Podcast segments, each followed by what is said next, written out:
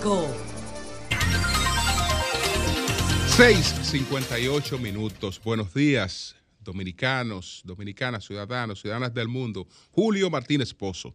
Los comentarios de los temas más importantes en el programa de mayor influencia de la radio y la televisión nacionales. Entonces, señores, en este martes 23 de mayo del año 2023, buenos días a todo el equipo del Sol de la Mañana, la audiencia de Sol, la teleaudiencia de Telefuturo Canal 23 y eh, todas las personas que siguen nuestros contenidos a través de las plataformas sociales. Tenemos marcado aquí tres temas. El racismo amplificado en el fútbol eh, sería catastrófico.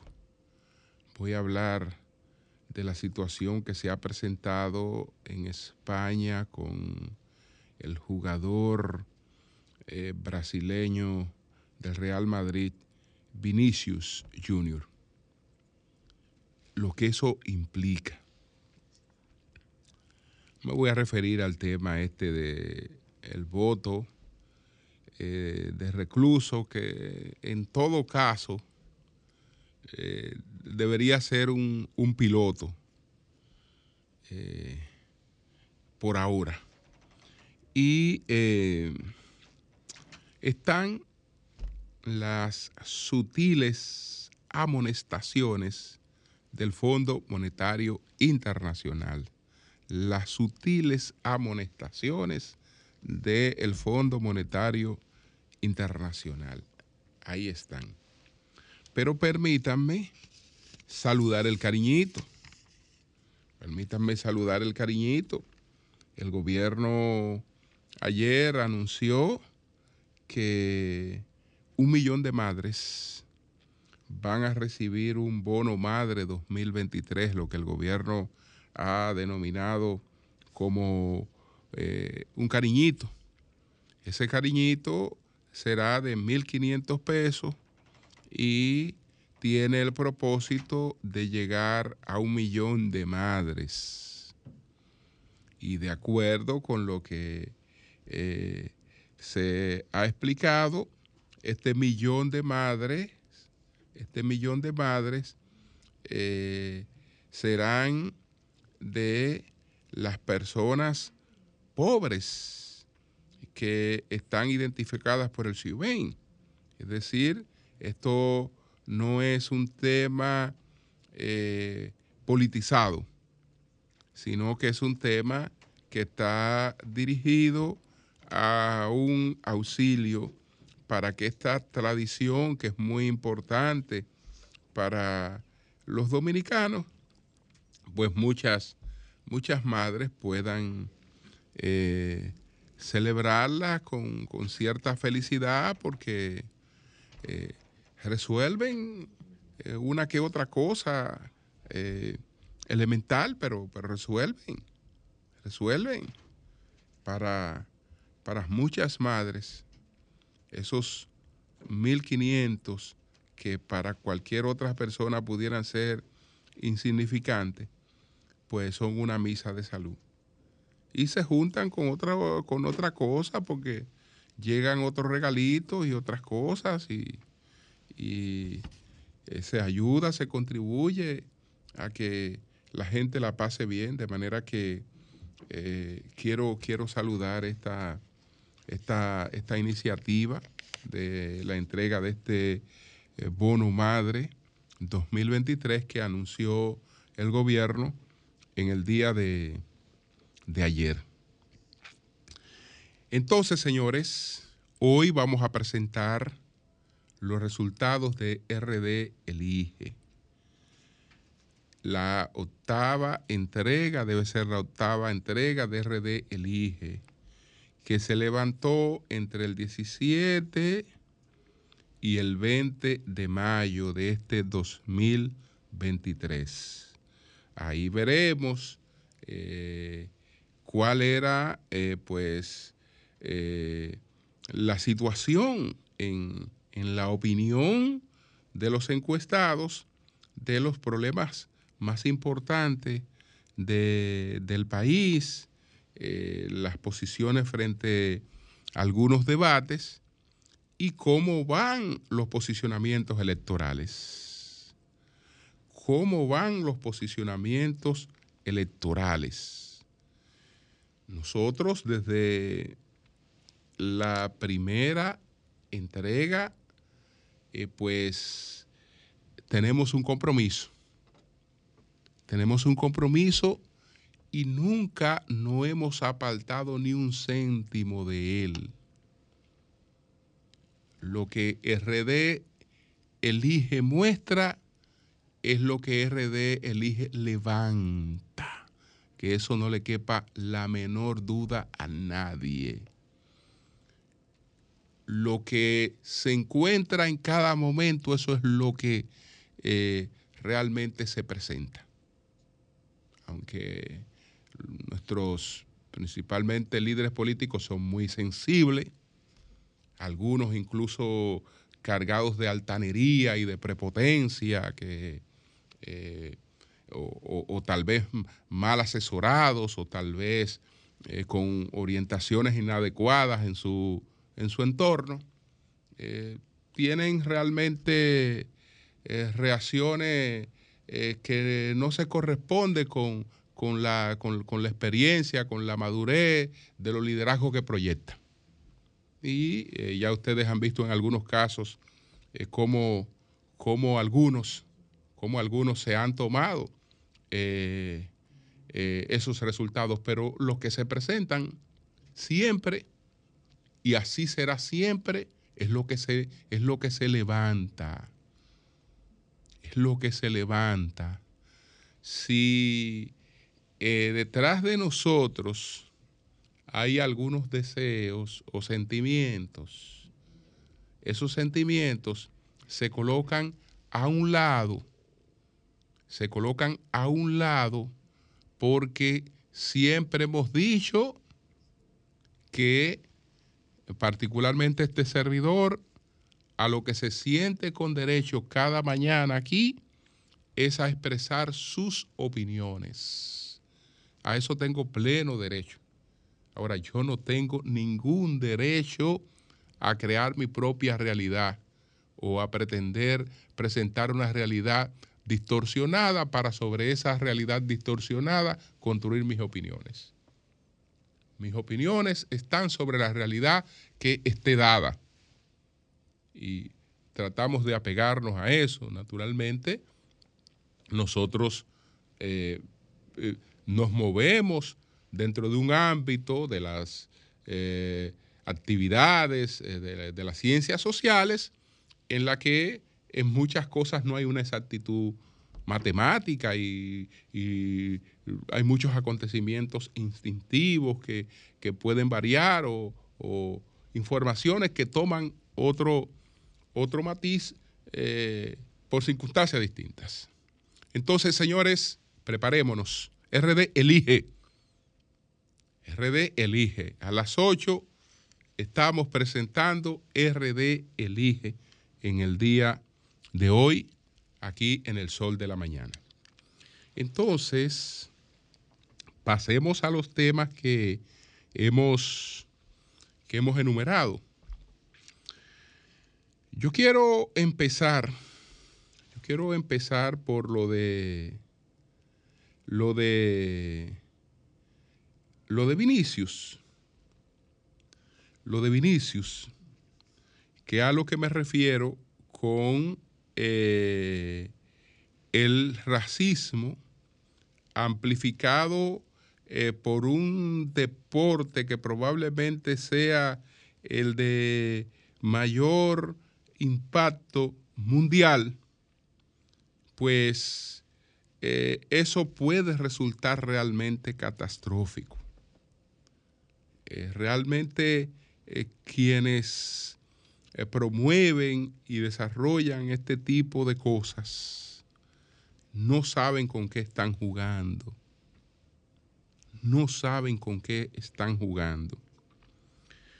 Me refiero a que hay un delantero del Real Madrid, Vinicius Junior, que eh, está jugando eh, en un eh, estadio, en el estadio Mestalla de Valencia, y es interrumpido por expresiones raciales de una parte del público. Y eso ha creado una situación que incluso eh, fue tratada en la reciente reunión del G7 más sus invitados, porque el presidente Lula da Silva, de quien hablamos en el día de ayer, empezó sus palabras en el G7, eh, pues reprochando y advirtiendo a España y al mundo de las consecuencias que pudiera traer eso que se produjo. Que mucha gente lo ve como un acto, lo puede ver como un hecho aislado, como un hecho aislado, eh, producto del fanatismo que se desarrolla en, en el deporte y que tal vez con algunas medidas disciplinarias en el propio deporte, pues ya esto desaparece y no hay problemas. Bueno, es evidente que el deporte tiene que tomar medidas y tiene que blindarse contra el racismo, porque de lo contrario eh, se entra en una ruta autodestructiva, totalmente autodestructiva. Porque para ver la dimensión de esto, por eso es que el dato de por sí no es información. Un hecho, mejor dicho, un hecho de por sí no es información. El hecho de que abuchearon y, intentaron denigrar a un jugador brasileño eh, que del Real Madrid, eh, pues eh, de por sí no se explica. De por sí no se explica si de fondo no se manejan otras cosas para que, para que veamos las implicaciones que eso puede tener, que rebasan el deporte e invaden la vida de todos y la tranquilidad de todos, eh, la, la rebasan. Lo primero es que cuando se examina todo lo que produjo la llamada primavera árabe, se aíslan varios sentimientos que tienen que ver con, con, el reclamo de la autoestima, con el reclamo de la dignidad. Es decir, que el último gran acontecimiento eh, mundial, porque después las cuestiones eh, que se dieron en Estados Unidos eh, y que crearon o desarrollaron el, Black Life Matter, digamos que fueron acontecimientos raciales, hechos raciales de, represión policial a negros en Estados Unidos o afrodescendientes en Estados Unidos. Pero esto que ocurrió en, en el mundo árabe, esto que ocurrió en el mundo árabe, pues creó unas expectativas y se llevó varios, varios gobiernos. Me refiero a la primavera árabe. En la primavera árabe eh, hay varios sentimientos. Entre, entre, entre esos sentimientos que, está en lo que, eh, por ejemplo, Fukuyama y otros estudiosos hablan del timus. Eh, el timus no es, no es otra cosa que eh, eh, el sentimiento eh, de reclamo por la, por la dignidad humana. Es decir, yo soy un ser humano y tengo que ser tratado en función de esa dignidad humana y me siento con derecho a ser tratado en función de esa dignidad humana. Pero está lo que se llama la isotimia. La isotimia es el derecho que la gente siente a ser tratada en igualdad de condiciones. Ser tratada en igualdad de condiciones. Eso para Fukuyama fue fundamental en el desarrollo de la primavera árabe, pero fundamental. En este caso, vamos a ver qué implicaciones tiene, tiene esto. Miremos hacia Brasil. ¿Qué, ¿Qué dice Vinicius? ¿Qué respuesta da Vinicius a la liga eh, y, a, y, a, y a la situación de la que él fue objeto? Él dice, en Brasil España se está percibiendo como una sociedad racista. Bueno, eh, él no lo abuchó España, sino un grupo de gente que estaba ahí, eh, tal vez, eh, pero se produce, se produce eso, se produce eso en España. Fíjense qué, qué connotaciones está teniendo eso. Brasil, para que ustedes vean si esto puede prender una mecha mundial o no, tiene las siguientes características. ¿Cuál, es, ¿Cuál creen ustedes que es el país con la mayor población africana fuera de África? ¿Cuál es el país fuera de África con la mayor población afrodescendiente? Ese país se llama Brasil. Es decir, el país del mundo que tiene la mayor población afrodescendiente fuera de África se llama Brasil. ¿Por qué ocurrió eso en, Brasil? Porque de los 12.5 eh, millones de esclavos que fueron eh, traídos eh, al Caribe, que fueron traídos a América, que fueron traídos a América a partir del siglo XVI, entre el siglo XVI y el siglo XVIII, de esos 12.5 millones de esclavos que fueron traídos, 5, por lo menos 5, 5 fueron traídos a Brasil. Nadie recibió en el mundo mayor cantidad de esclavos que Brasil, porque el tráfico de esclavos eh, hacia el continente americano quien lo inicia son los portugueses y los portugueses son los que inician también el tráfico transatlántico de, esclavos, de esclavos. Entonces, estamos hablando de que el país que tiene la mayor población afrodescendiente en el mundo se siente agredido, se siente identificado con eh, uno de los suyos, uno de los suyos, que es denigrado por esa condición. En esa inmensa población, en esa inmensa población, pero resulta que eso no toca, eso no toca solamente a Brasil, porque le estoy hablando de la población afrodescendiente de Brasil, que es la principal del mundo. Pero eso toca, eso toca por todas partes porque eso toca, eso toca a África también, eh, pero eh, después de, Brasil, hablemos de Europa, por ejemplo, hablemos de Europa. ¿Cuál es el país europeo que tiene la mayor población afrodescendiente? De los países europeos, ¿cuál es? Francia. Francia tiene la mayor población afrodescendientes de Europa la mayor población judía y la mayor población árabe. La tiene, la tiene, la tiene, la tiene, la tiene Francia. Y en Estados Unidos, donde se desarrolló el acontecimiento de, o, se, ha eh, engrandecido el, movimiento eh, Black Lives Matter, Estados Unidos tiene un 12.5 de población afrodescendiente. 12.5.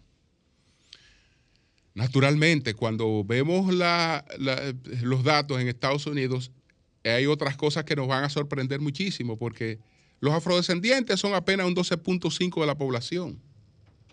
Pero cuando vamos a la cárcel son un 36% de los reclusos. Y cuando vamos a la pobreza, son más de un 30% de los pobres. Ese mismo 12%, Entonces, en todas partes, ustedes ven que hay una mechita que nada más necesita una chispa. Nada más necesita una chispa para arrancar.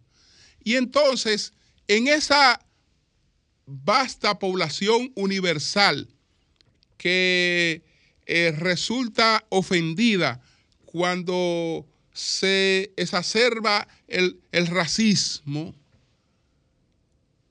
¿qué porcentaje de, radicalismo puede aparecer? Entonces, ¿usted cree que después que alimentando eso, eso se queda en el fútbol? Que alimentando eso después usted se puede ir a, a, cualquier espectáculo público o entrar a una discoteca sin problema o irse a rezar a una iglesia sin problema. No, Todas esas cosas después tienen consecuencias sumamente catastróficas.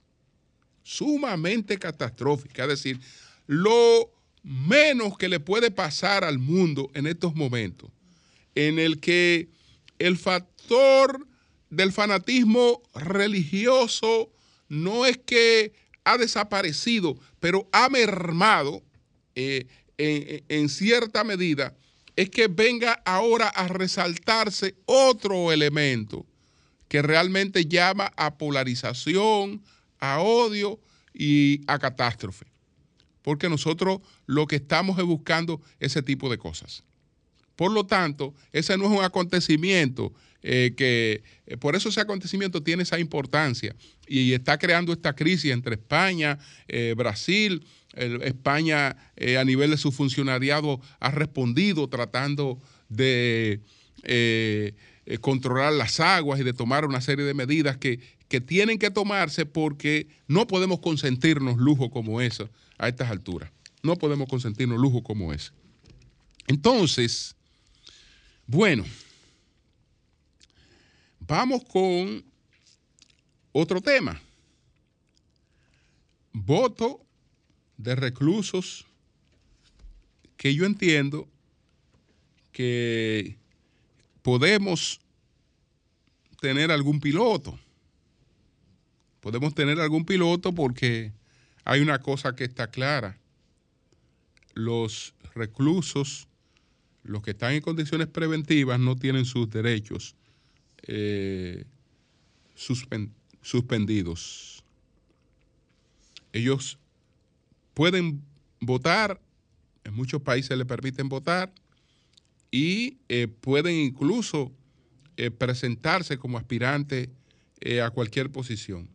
Una persona sobre la que no haya recaído una decisión judicial definitiva, pues tiene, tiene sus derechos civiles garantizados. Pero eso es en la teoría. Eso es en la teoría. Eh, en la práctica hay una serie de cosas que entonces van a condicionar eso. Yo particularmente creo que nosotros ahora tenemos, tenemos votos en el exterior, que prácticamente estamos todavía eh, incursionando en esa experiencia. De las últimas elecciones en el exterior tenemos ahí un expediente de fraude y una serie de cosas que, se ha planteado eh, de lo que ocurrió en Nueva York. Entonces, todavía ese es un camino en el que nosotros tenemos que seguir madurando y fortaleciéndolo, porque ya lo abrimos. Entonces, hay que madurarlo y fortalecerlo. Ahora, vamos a hablar de lo que sería la posibilidad de un voto en los recintos penitenciarios. Bueno, es que el ejercicio del voto se supone que tiene que ser un ejercicio libre, pero la libertad no, es, no está condicionada a, estar detrás de los barrotes de una cárcel, porque eh, una persona con hambre no es libre de ejercer el voto es libre de ejercer el voto porque realmente eh, eh, quien les hace el hambre ya tiene ese voto. cuando hablamos libre hablamos de este concepto genérico. Pero ese concepto genérico en, la cárcel se hace eh, mucho más vulnerable. Se hace mucho más vulnerable. Entonces, eh, a la magistrada procuradora general le preocupa la participación. Y ella invocaba ayer lo que ocurrió con las mujeres que tuvieron tantos años para poder tener el derecho a la participación. Entonces ella es partidaria del derecho a la participación. Doctora, lo sabemos que usted es partidaria del derecho a la participación. Pero esa preocupación, en el caso de la jefa del Ministerio Público, debe reflejarse con programas de descongestionamiento de las cárceles. Si yo estoy interesado en que fulano ejerza eh, sus derechos, debo estar más interesado en que esa persona no esté guardando prisión eh, preventiva de manera indefinida, que muchos están guardando eh, prisión preventiva por una sola condición, que se llama pobreza. Es decir, la condición de una buena parte de los que guardan prisión preventiva en la República Dominicana es la pobreza. Si el Estado dominicano y el Ministerio Público Dominicano tienen una preocupación real por no afectar los derechos de esas personas, muchas de esas personas no, no deberían estar en prisión preventiva. Entonces vamos a reflejar la preocupación de verdad, eh, creando programas para quien no deba estar en prisión preventiva, no lo esté. Y sabemos que una buena parte de nuestra población preventiva bien pudiera estar eh, bajo otras medidas de coerción. Entonces, por ahí yo creo que también podemos, podemos iniciar. Eh, yo sé que hay 17 países de Europa, hay 17 países de Europa donde se permite el, voto de los reclusos preventivos. Hay 17 países de Europa. En Estados Unidos hay 48 estados donde está prohibido. Está prohibido el, eh, ese, ese voto hay 36 donde incluso no se lo permiten a personas que están en libertad bajo fianza, que no se lo permiten. Y hay 31 estados que no lo permiten a gente que está en libertad condicional. Es decir, en Estados Unidos está prohibido, porque son 48 estados que, lo tienen prohibido, para los que están en prisión preventiva. Está prácticamente prohibido para la mayoría de los que tienen libertad bajo palabra.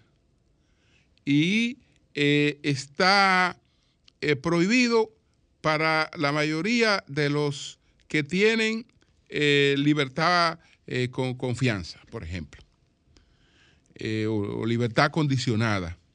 Entonces, esa, es la situación.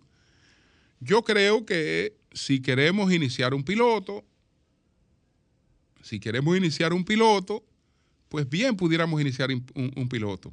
Pero tengamos cuidado con embarcarnos en cosas que no las garantiza, porque la Junta, la Junta no te puede, la Junta no te puede garantizar un proceso electoral en un recinto no tiene manera de garantizarlo porque las cosas que ocurren allá adentro no las puede controlar la Junta Central Electoral. Bajo ninguna circunstancia la puede controlar la Junta Central Electoral. Entonces, ¿quién controlaría eso allá adentro? ¿Quién? Pero bajo qué condiciones? Estamos hablando de una gente que está eh, eh, privada de libertad. ¿Bajo qué condiciones va a ejercer el voto? Porque es una gente que está en una situación sumamente vulnerable. Sumamente vulnerable. Yo creo que si nos ocupáramos de hacer las elecciones que tenemos, como las tenemos que programada con la mayor confianza posible y la mayor participación posible, vamos ganando. Y no nos ponemos a estar desarrollando cosas que son hermosas. Eh, plantean realmente reivindicaciones de derechos, pero que en la práctica no son tan fáciles, porque los partidos también entonces después tienen que tener una, una representación. Hay una serie de cosas que, que, en el ambiente de una penitenciaría, que todo el mundo sabe que, tiene un, que tienen gobierno de facto y que tienen liderazgo de facto, que se imponen eh, por encima de todas las circunstancias, no hay un ambiente que permita realmente el, el ejercicio del voto con libertad. Pero eh, como eso es lo que yo percibo, y lo que yo percibo no necesariamente es la realidad, eh, pues podemos desarrollar un piloto que nos vaya orientando y nos vaya diciendo si esas cosas son o no factibles. Pero tengamos cuidado con eso. Tengamos un poco de cuidado con eso. Y en cuanto a la Procuraduría, en cuanto a la doctora Germán, que yo sé que está realmente preocupada por eso, preocúpese más porque eh, la mayor parte de esa eh, población eh, preventiva no lo sea. No lo sea porque no debe serlo. No debe serlo. Entonces nosotros necesitamos programas y recursos para ayudar a muchas de esas personas a, recuperar su libertad. Y ya con su libertad, si ellos quieren votar, no tienen problema en ir a votar. Porque lo que no deben estar es presos, una buena parte de ellos. Entonces, esa es la situación. Ahora me quedo con las amonestaciones muy sutiles del Fondo Monetario Internacional. Eh, la forma en la que se presenta el documento, el fondo son elogiosas, son de reconocimiento y digamos que de un reconocimiento merecido. Yo me siento muy orgulloso cuando se habla de la resiliencia del pueblo dominicano. Me, siento orgulloso cuando se habla de la capacidad de recuperación de, la economía dominicana, eh, cuando se pondera lo que ocurrió con el turismo en la República Dominicana y cuando se eh, pondera todo lo que, lo que ha ocurrido con nuestra economía. Esta es una economía que ha demostrado una gran capacidad de resiliencia y de fortaleza. Eso está ciertamente reconocido eh, en este documento, en esta última evaluación del Fondo Monetario Internacional. Pero el fondo, el fondo nos advierte de algunas cosas. Eh, no creo que eh, la más importante sea el que haya rebajado las expectativas del crecimiento económico para el 2023, que en principio eran de 4.2%, ahora son de un 4%. Yo creo que como quiera, esas expectativas de crecimiento son buenas. Son buenas. Pero el fondo nos está recordando que aquí hay compromiso con una reforma fiscal el fondo nos está recordando que aquí hay que ampliar la base impositiva. El fondo nos está diciendo que nosotros hace tiempo que tenemos pendiente una ley de responsabilidad fiscal. ¿Con qué se come una ley de responsabilidad fiscal? Bueno, la ley de responsabilidad fiscal se come primero con transparencia, cero opacidad en el manejo de los ingresos, pero eh, también control, control en el gasto y en el tema del el endeudamiento. Entonces, ahí están esas cosas planteadas. Hay que hacer una, una, una, una reforma hay que hacer una reforma, hay que ampliar la base, la base impositiva, hay que mirar con preocupación hacia el tema de la reducción del endeudamiento y hay que eh, eh, buscar una ley de responsabilidad fiscal. En el fondo, el fondo, valga la redundancia, nos dice bien, ustedes están bien, ustedes eh, no están mal, pero tienen que hacer este tipo de cosas porque de lo contrario, eh, ya ahí no podríamos sustentar lo mismo. Es decir, yo les reconozco todo lo que ustedes han hecho, pero miren, le falta esto, esto, esto, esto y aquello. Y sin eso, ya ustedes saben. Entonces eso está presentado de manera muy sutil, pero son todas cosas que tienen, eh, que tienen impacto fuerte. Impacto fuerte. Son cosas que decirle es muy fácil. Fíjense que yo estoy hablando aquí de ampliar la base fiscal y eso no hace ningún efecto. Ampliar la base fiscal eh, suena, suena bien. Ay, pero cuando nos adentramos en eso, ¿A qué que le vamos a poner impuestos nuevos? ¿A qué le vamos a poner impuestos? Entonces, ahí, cuando empezamos a tocar eso y ponemos nuevo, eh, eh, entramos esto a la base que no estaba, aquello a la base que no estaba, aquello a la base, ahí nos damos cuenta de que eh, no es tan fácil. No es tan fácil, pero no estamos tan mal. No estamos tan mal. Así es que escojamos con cierta responsabilidad estas amonestaciones del Fondo Monetario Internacional. Cambio y fuera.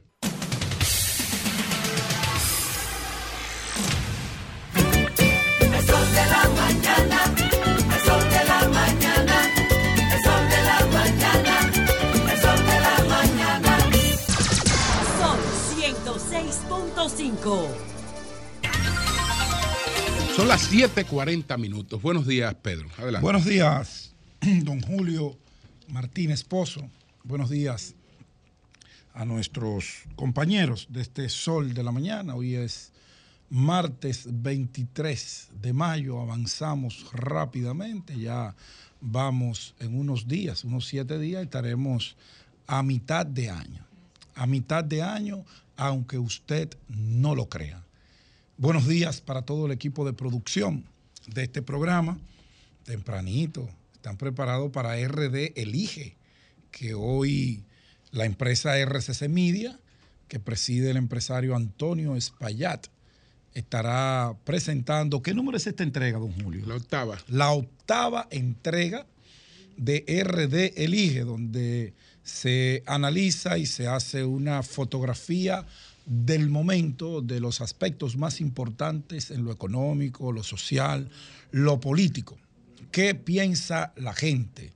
¿Cómo valora la gente al gobierno, a los políticos, a los partidos, a la sociedad, a las instituciones?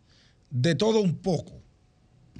Hoy RD elige, en unos minutitos ya estaremos por acá con nuestros amigos mexicanos que nos presentarán este levantamiento. Atención a la clase política, que es la que más pendiente está de los números, porque estamos a un año, a un año de las elecciones nacionales y a unos nueve meses de las elecciones municipales. Buenos días para todos nuestros amables televidentes, radio escucha y cibernautas. Por ustedes, por ustedes trabajamos por ustedes producimos espacios como este. Bueno, ayer leía un reportaje inextenso, dramático, que el solo ver el titular dan ganas de llorar. Ese reportaje lo publicaba el periódico Listín Diario. El Listín Diario siempre eh, está pegado a ese tipo de temas sociales, sensibles, como lo hacemos nosotros de otra manera, pero ellos lo hacen en la prensa escrita y en sus páginas. Esto para llamar la atención, sensibilizar, no solamente a la población, que a veces puede colaborar con una ayuda con uno de estos casos, sino también a quienes tienen la administración de las políticas públicas en materia de salud del pueblo dominicano. Los que manejan el dinero de nuestros impuestos. Ese reportaje que yo sé que al igual que a mí, a muchos, muchos dominicanos, le sacó lágrimas, porque verdaderamente que es un drama. Una pareja de esposos de Jaina, una pareja de esposos de Jaina, que los dos tienen problemas de insuficiencia renal. Los dos son pacientes que cada tres, que tres veces por semana tienen que ir al hospital Padre Villini, sentarse cuatro horas conectados a una máquina para dializarse. Cuatro horas, tres veces por semana, son 12 horas a la semana. A eso usted le suma el tiempo de traslado para llegar, el tiempo de espera y el tiempo para volver a sus hogares. Prácticamente en la semana ellos no tienen más tiempo que dedicarle a tratar de prolongar sus días, sus semanas, sus meses en la tierra con esos procesos de diálisis. Y el esposo, hace siete años, siete, ocho años, le fue trasplantado un riñón. Por cosas del destino, el riñón volvió a fallar. Su esposa tiene problema con los dos riñones ellos tienen cinco hijos en total. Tres que tenía el esposo, dos que tenía, y ahora llega un sexto, porque dentro de ese proceso de diálisis ocurrió algo que para la ciencia no es común, y es que la señora quedó embarazada en medio de ese proceso de diálisis con su esposo, cosa que no ocurre comúnmente. Imagínese usted en medio de esta tragedia que representa para esa familia, que no trabaja, que es pobre, que no tiene cómo sustentarse, que para llegar a que le apliquen esas diálisis tienen a veces hasta que pedirle a sus vecinos o simplemente pararse en una estación a ver qué buen samaritano le puede transportar y llevarlo hasta el hospital para ellos prolongar sus días. Un embarazo no deseado, no planificado, una criatura que ya tiene dos años de edad, pero que a veces no hay ni siquiera con qué comprarle la leche que ese niño consume. Eso agrava el drama de esta familia. Sacándolo del niño, que nace en un escenario bastante delicado para esa familia, que tiene hijos en la universidad, que dependen de ellos para tras, darse para comprar algún libro, para comer. Pero su mamá y su papá no trabajan. Porque imagínese usted, ¿cómo pueden trabajar dos personas enfermos prácticamente terminales? O no terminales, porque todavía existe la posibilidad de que a uno de ellos se le pueda hacer un trasplante o que con la diálisis prolongarle un poco más su estadía aquí en la tierra. Son casos dantescos, son casos dramáticos. Pero como esa pareja de Jaina, yo le puedo comenzar a enumerar en esta agenda cientos de casos de envejecientes, de diabéticos, de personas minusválidas, de personas que están enfermos de el corazón, de personas que viven con cardiopatías, que se le hace completamente imposible ser productivo para la sociedad y para su familia. Gente que la dignidad le sobra, pero las fuerzas le escasean para poder producir con qué mínimamente sobrevivir.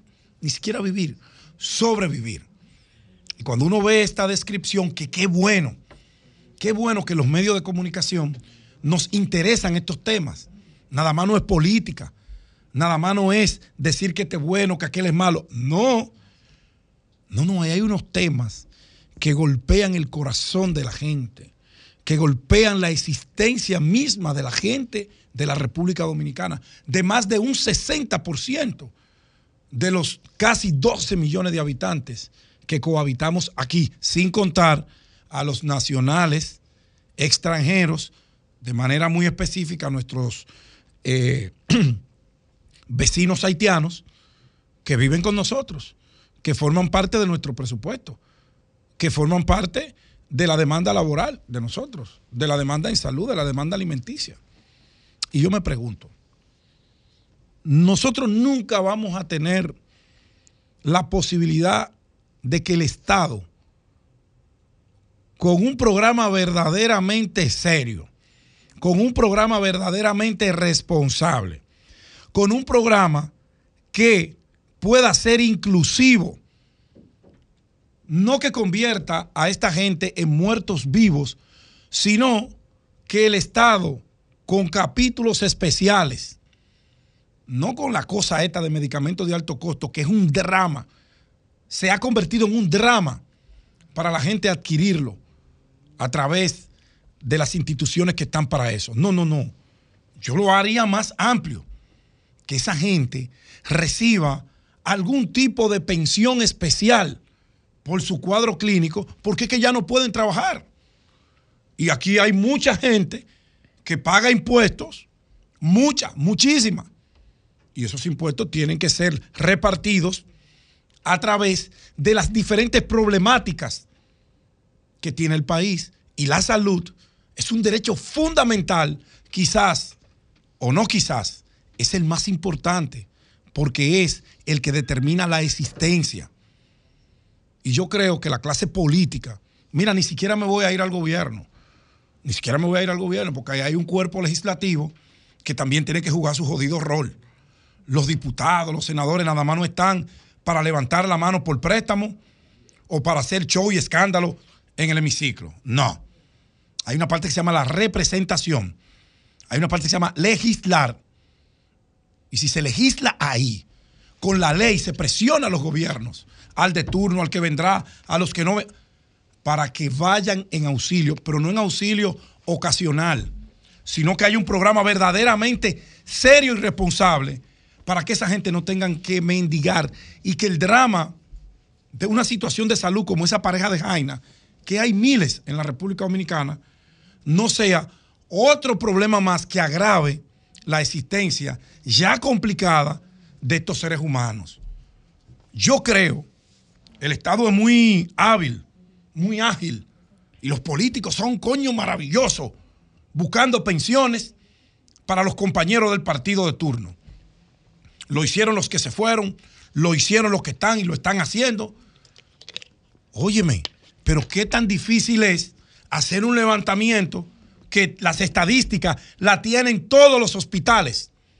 De cuántos enfermos terminales, de cuántos enfermos en proceso que se pueden salvar, que se puede extender su vida con solamente allanarle el tema de su economía en su casa, que el dolor de cabeza que representa con que esa gente va a mandar a sus hijos a la universidad, con qué sus hijos van a comer, porque ya ellos no pueden ser productivos.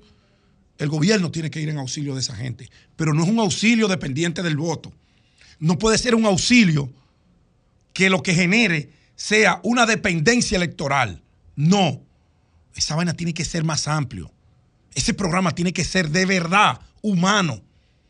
Y que automáticamente el médico decrete, determine, diagnostique esa clase de enfermedades. Esa persona pase a un análisis que no puede pasar de 30 días.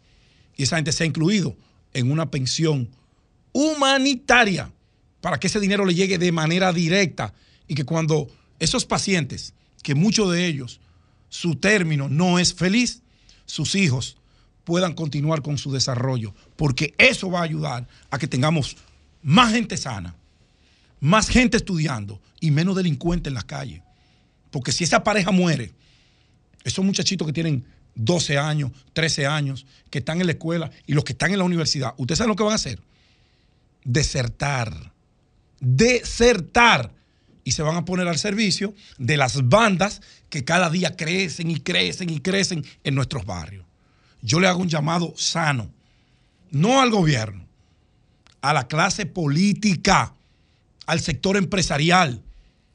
Aquí nosotros pagamos Infotep, que para mí es el impuesto más noble que pagamos los que contribuimos de una manera u otra con el fisco dominicano para formar a nuestros jóvenes. Y se hace un trabajo bonito. Metan un impuesto. Métanos un impuesto, porque aquí se creó un impuesto para eh, la ley esta de desarrollo de, de, de desechos sólidos. ¿Y qué se ha hecho? ¿Dónde están los, los, los, los, rellenos sanitarios que se han construido con ese dinero? No se ha hecho nada. ¿Dónde está? Entonces vamos a hacer un, un impuesto para subsidiar a nuestros enfermos. Porque en un momento determinado, ellos que hoy no producen fueron productivos para todo el país.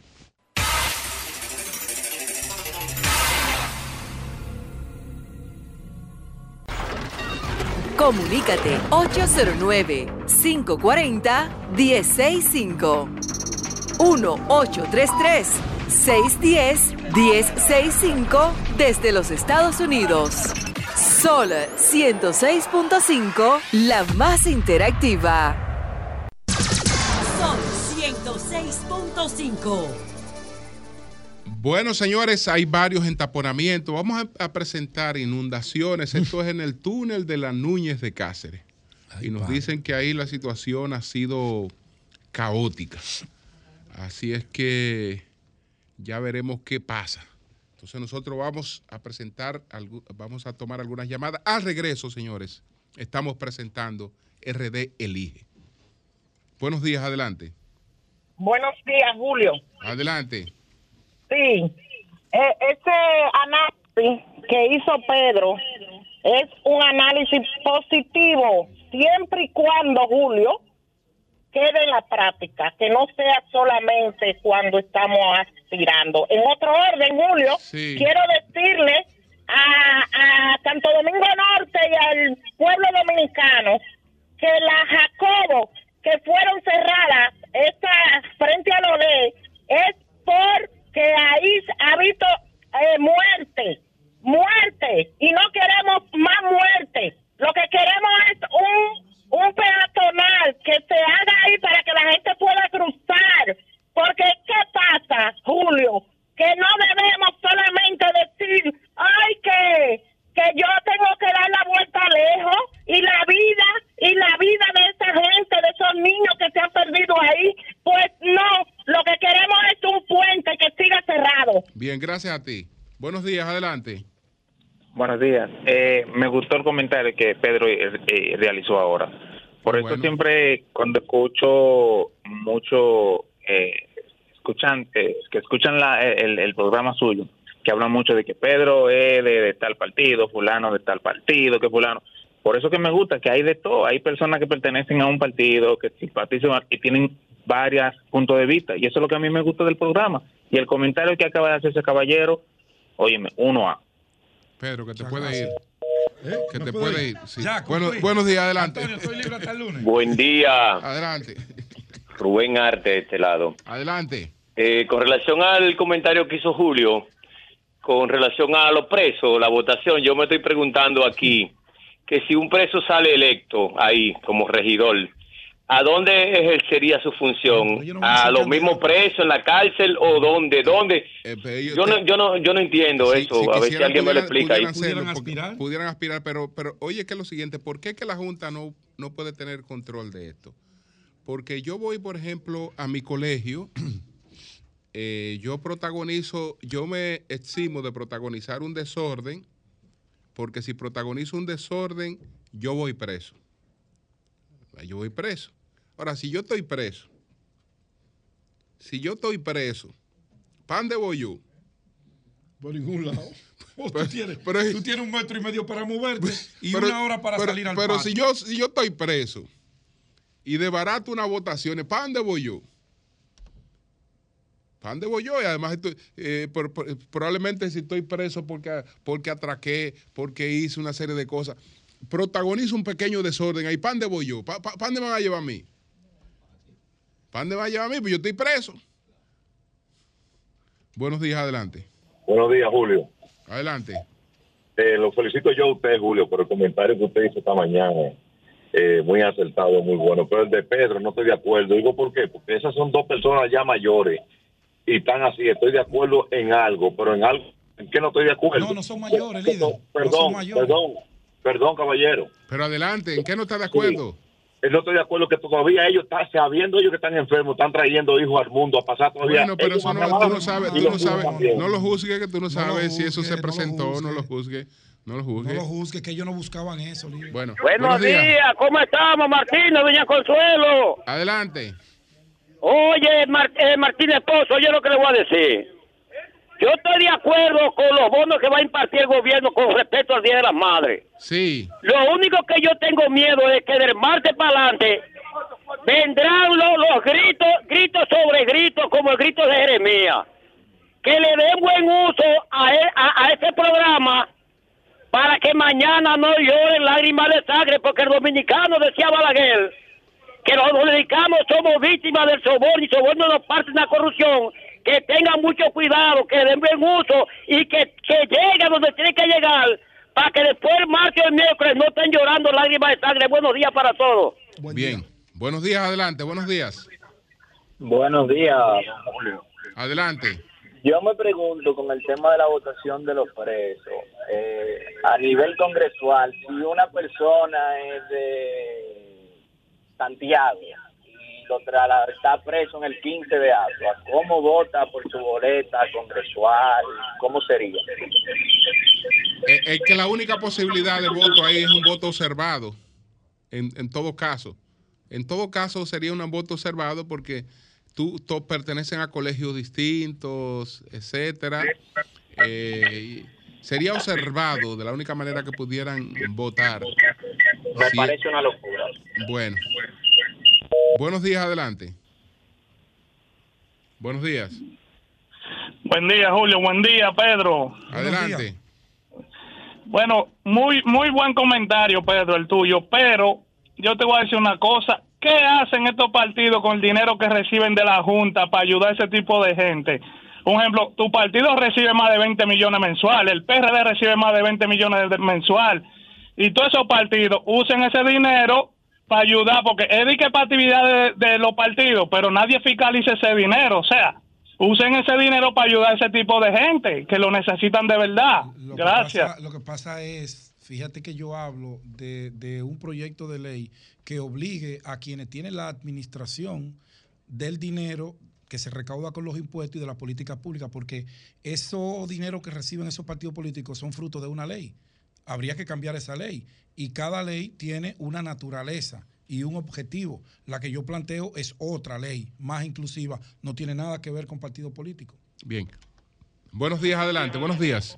Buenos días, Julio y Pedro y todo el equipo del Sol de la Mañana. Sandy de este lado les saluda. Adelante. Julio, yo quiero que tú me permitas felicitar al alcalde de Santo Domingo Este porque sigue trayendo soluciones al municipio para que las cosas sigan mejorando en lo que tiene que ver con la basura. Ahora con la llegada de la nueva flotilla de camiones, estamos seguros de que eh, el municipio seguirá mejorando más de lo que ha mejorado y eh, estamos seguros de que la recogida de la basura se concretará eh, como uno de los ayuntamientos que más trabaja y que está trabajando en favor de los municipios de Santo Domingo Este. Así Bien, pues gracias a ti. Buenos días.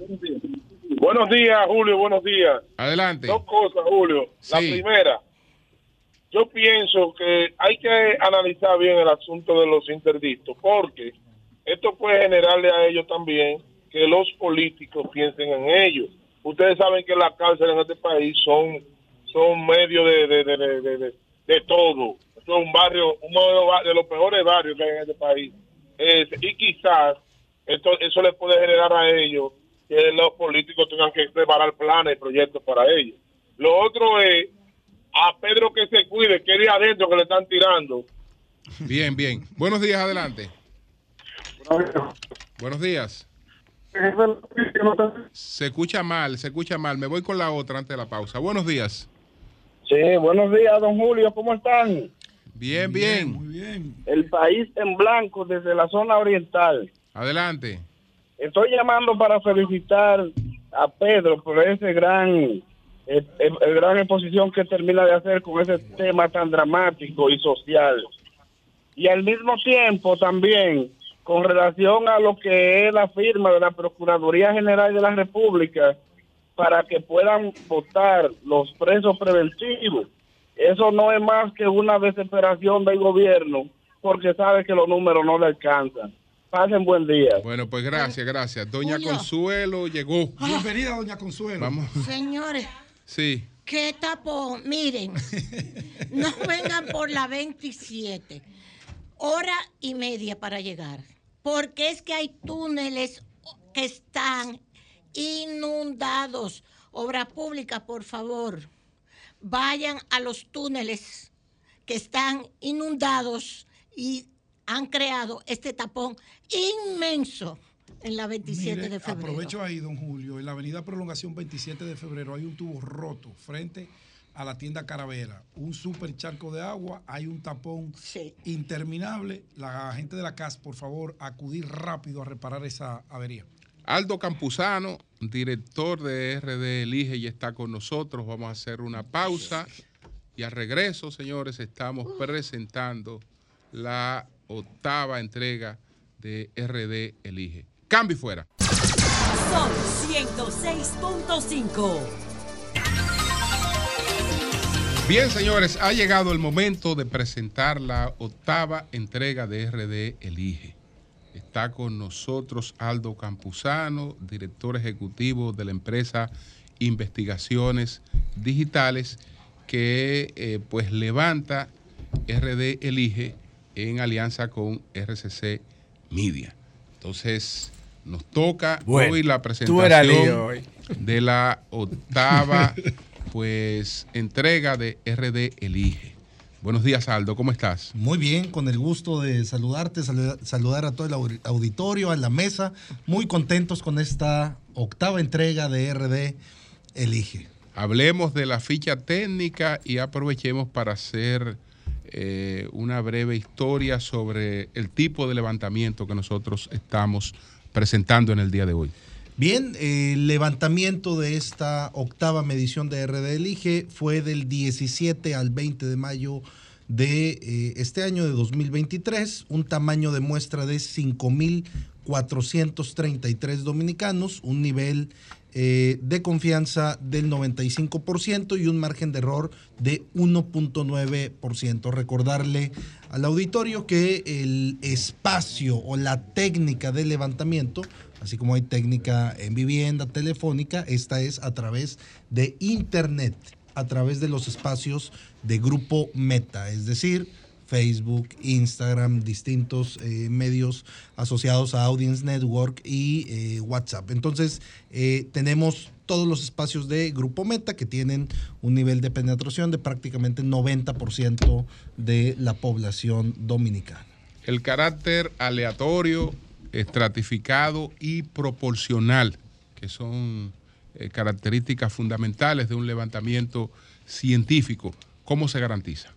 Sí, así es. Efectivamente, a través de, de los procesos, recordemos la primera ocasión que nos saludamos aquí y, y que nos conocimos con todo el pueblo dominicano, hacíamos eh, énfasis en cada uno de, de los procesos. Recordemos que esto es una eh, medición en la cual nosotros vamos y buscamos a la persona que es eh, producto de este muestreo aleatorio, es decir, no hay una autoselección de la persona para ello responder, no hay eh, manera en, en la cual eh, una persona diga voy a entrar a RD Elige y voy a responder una encuesta. Nosotros vamos, los buscamos y de esa manera nos aseguramos que quienes respondan el cuestionario de esta encuesta Son el perfil sean buscado. el perfil buscado. Bueno, señores, entonces vamos a ver, eh, en primero, en, en correlación a, lo- a los temas, a, la- a las preocupaciones de los dominicanos, cómo los dominicanos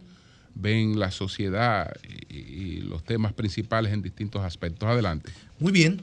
Eh, efectivamente vamos a iniciar con los temas que hemos denominado de coyuntura, que tienen que ver con cuestiones eh, de noticias del- de las últimas semanas, algunas festividades en el, en el país. Eh, muy bien, un tema que este mes eh, se consideró para el levantamiento es la opinión de los dominicanos sobre el consumo y la venta de marihuana y de drogas.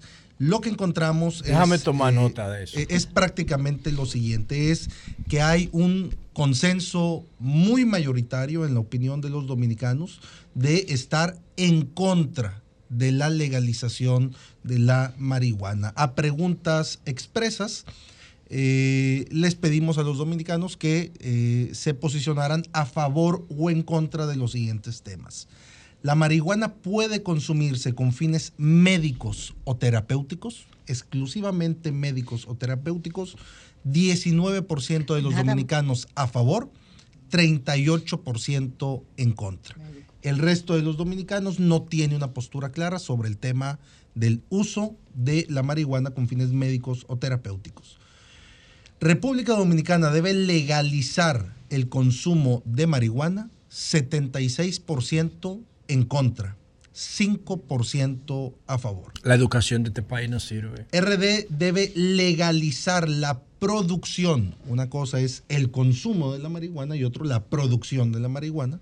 79% en contra de legalizar la producción. La marihuana puede consumirse con fines recreativos. 77% en contra, 2% a favor. Y República Dominicana debe legalizar el consumo de drogas sintéticas, metanfetaminas, fentanilo, eh, éxtasis, Éxtasis, LSD y demás, 82% en contra.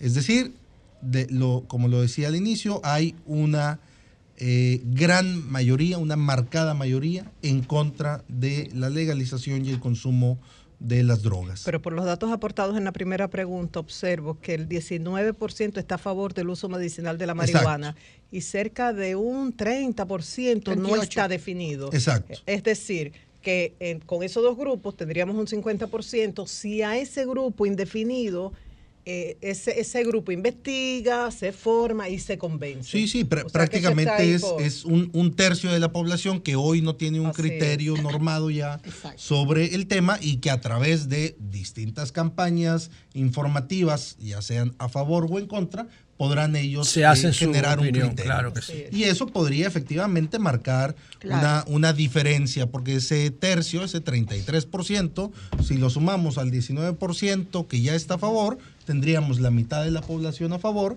pero también si ese 33% se eh, genera un posicionamiento en contra, pues tendríamos dos terceras partes de la sociedad Claro. en contra de la legalización. Eh, con, la inauguración del teleférico Alcarrizos, con motivo de, de este suceso, hicimos la siguiente pregunta. ¿Qué tanto ayudará el teleférico Alcarrizos a mejorar la movilidad y el transporte en la capital? El 82% de los dominicanos nos dice que mucho o algo. El 18% nos dice que poco o nada. Es decir, hay un gran consenso de, de- de parte de los dominicanos en que la obra del teleférico Alcarrizos sí va a tener un efecto positivo en la movilidad de la capital.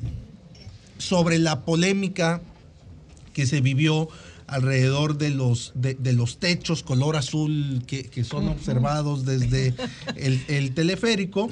Eh, hicimos la pregunta, el gobierno a través del plan social hizo una intervención en las colonias alrededor del teleférico Alcarrizos y pintó techos color azul con la imagen del plan social. El uso del color azul es por, por ser el color del PRM, 39% por ser uno de los colores de la bandera, 25%.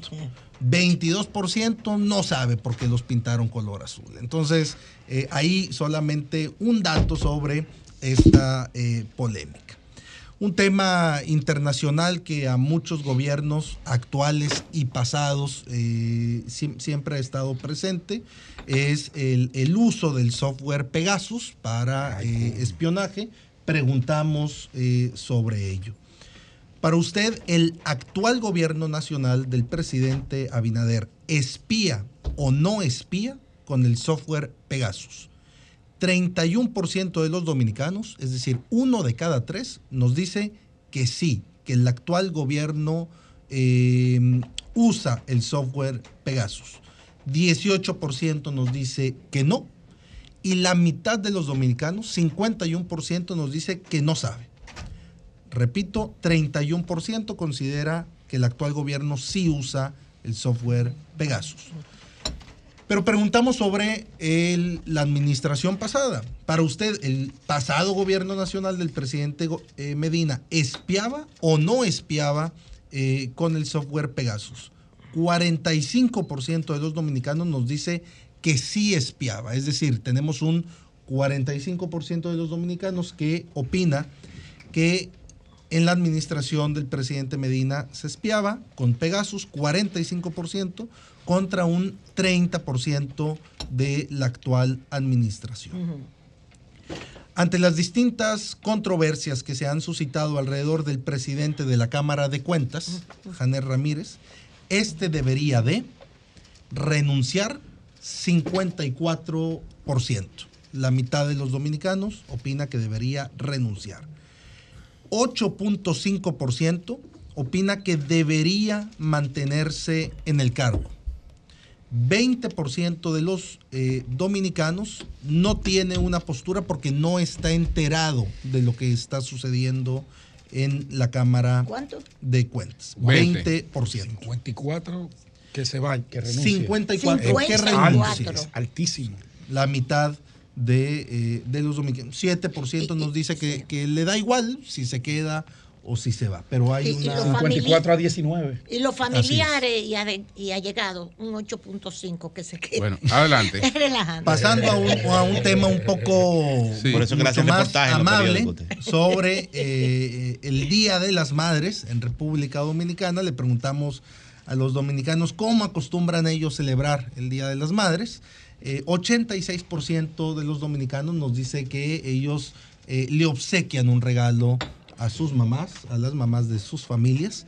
El 77% dice que eh, organizan una comida familiar, ya sea en casa o fuera de, casa. Eh, solamente la mitad de los dominicanos acostumbra entregar flores a, las madres de sus familias y eh, un 45% de los dominicanos nos dice que entregando alguna carta o felicitación y solamente 35% de los dominicanos dice que acostumbra a visitar el panteón o el cementerio a visitar a las madres de su familia que ya han fallecido. El 3 de mayo fue el Día Mundial de la Libertad de Prensa. Preguntamos a los dominicanos qué opinaban sobre el tema. Eh, el 65% de los dominicanos, es decir, dos de cada tres dominicanos, piensan que en RD hay mucha o algo de libertad de prensa. Es decir, eh, dos de, de cada tres, eh, repito, piensan que hay, que sí existe eh, libertad de prensa en el país, contra un 35.5% que opina que poca o nada. Le preguntamos también sobre eh, la tranquilidad o la seguridad que ejercen los periodistas eh, para su profesión. La pregunta fue, ¿está de acuerdo o en desacuerdo con la siguiente frase? RD es un país seguro para ser periodista. Según la opinión de los dominicanos, 47% eh, opina que es un país seguro. 34% está en desacuerdo con esa aseveración, es decir, ellos tienen la opinión de que en Re- República Dominicana es un país inseguro para ejercer el periodismo. Y eh, nos, nos vamos ahora también con motivo del Día Internacional contra la homofobia, la transfobia y la bifobia, que fue el 17 de mayo. Atención, Pedro. La pregunta No, fue, ¿está de acuerdo o en desacuerdo con las siguientes frases? En República Dominicana se respetan los derechos de la comunidad LGBTIQ+. 31% dice que sí se respetan los derechos de la comunidad, 26% que están en desacuerdo, que no se respetan, y 42% están eh, en la indefinición. Sobre la discriminación que existe en el país sobre los homosexuales, 31% dice que sí, que hay discriminación a los homosexuales en República Dominicana, 38% dice que no y 31% está en la indefinición. Sobre si las parejas homosexuales tienen derecho a casarse eh, en República Dominicana, 17% de los dominicanos están a favor, 65%, dos de cada tres están en contra. Y por último, eh, si las parejas homosexuales pueden mostrar su afecto en público, 17% a favor, 62% en contra. Sobre el Día Internacional del Trabajo, que fue el día primero de mayo, eh, hicimos la pregunta a aquellas personas que se declararon ser eh, trabajadores en alguna empresa sobre los distintos derechos que tiene un trabajador. Eh, 91% de los trabajadores dominicanos declara que su salario se les es pagado el día que corresponde.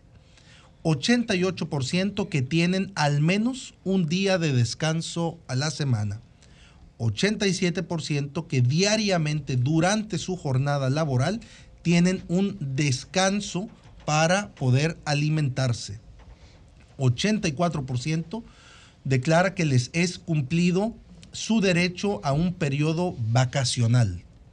Eh, y por último, 75%, 3 de cada 4 dominicanos trabajadores declara que las condiciones laborales en las cuales ejerce su trabajo son dignas.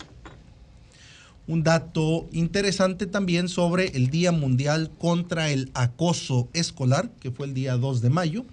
24 personas, eh, 24% de las personas de 18 años en adelante de República Dominicana declara haber sido víctima de bullying o acoso escolar en su escuela. Uno de cada cuatro, repito. Con motivo del Día del Agricultor, el pasado 15 de mayo, con la información que disponga qué tanto considera que se apoya a la agricultura dominicana, el 52% de los dominicanos considera que se apoya mucho o algo contra un 43, eh, eh, 47% perdón, de los dominicanos que consideran que se apoya poco o nada.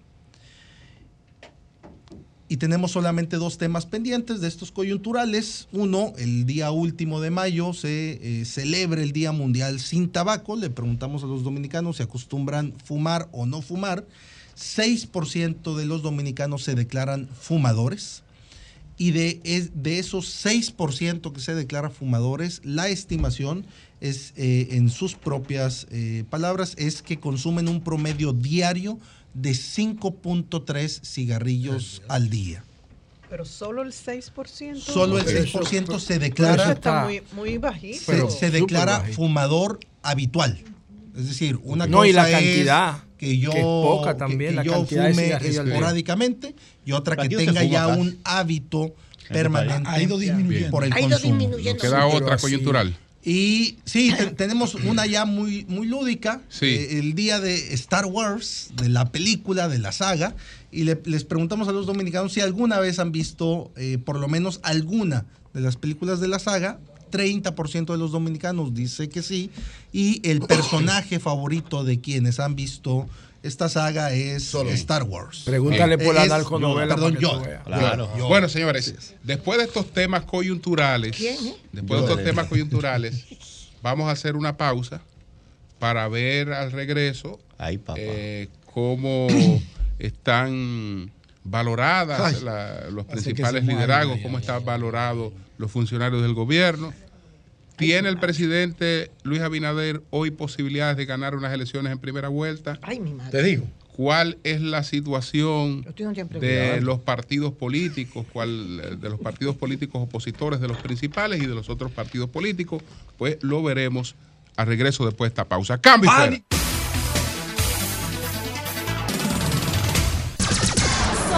106.5. Señores, ahora nos vamos con el bloque que concluye con el posicionamiento de los candidatos y de los partidos. Vamos a ver. Pero que empieza por Cha, cha, cha, cha. la visión que tiene la gente del país. Exacto. Recordemos que hemos estado preguntando eh, dos cuestiones distintas sobre la problemática que consideran los dominicanos. Por un lado, la problemática del país y por otro lado, los problemas de sus familias. Cuando preguntamos cuál es el principal problema del país, según la opinión de los dominicanos, el 23% nos declara que es el alto costo de vida. 23.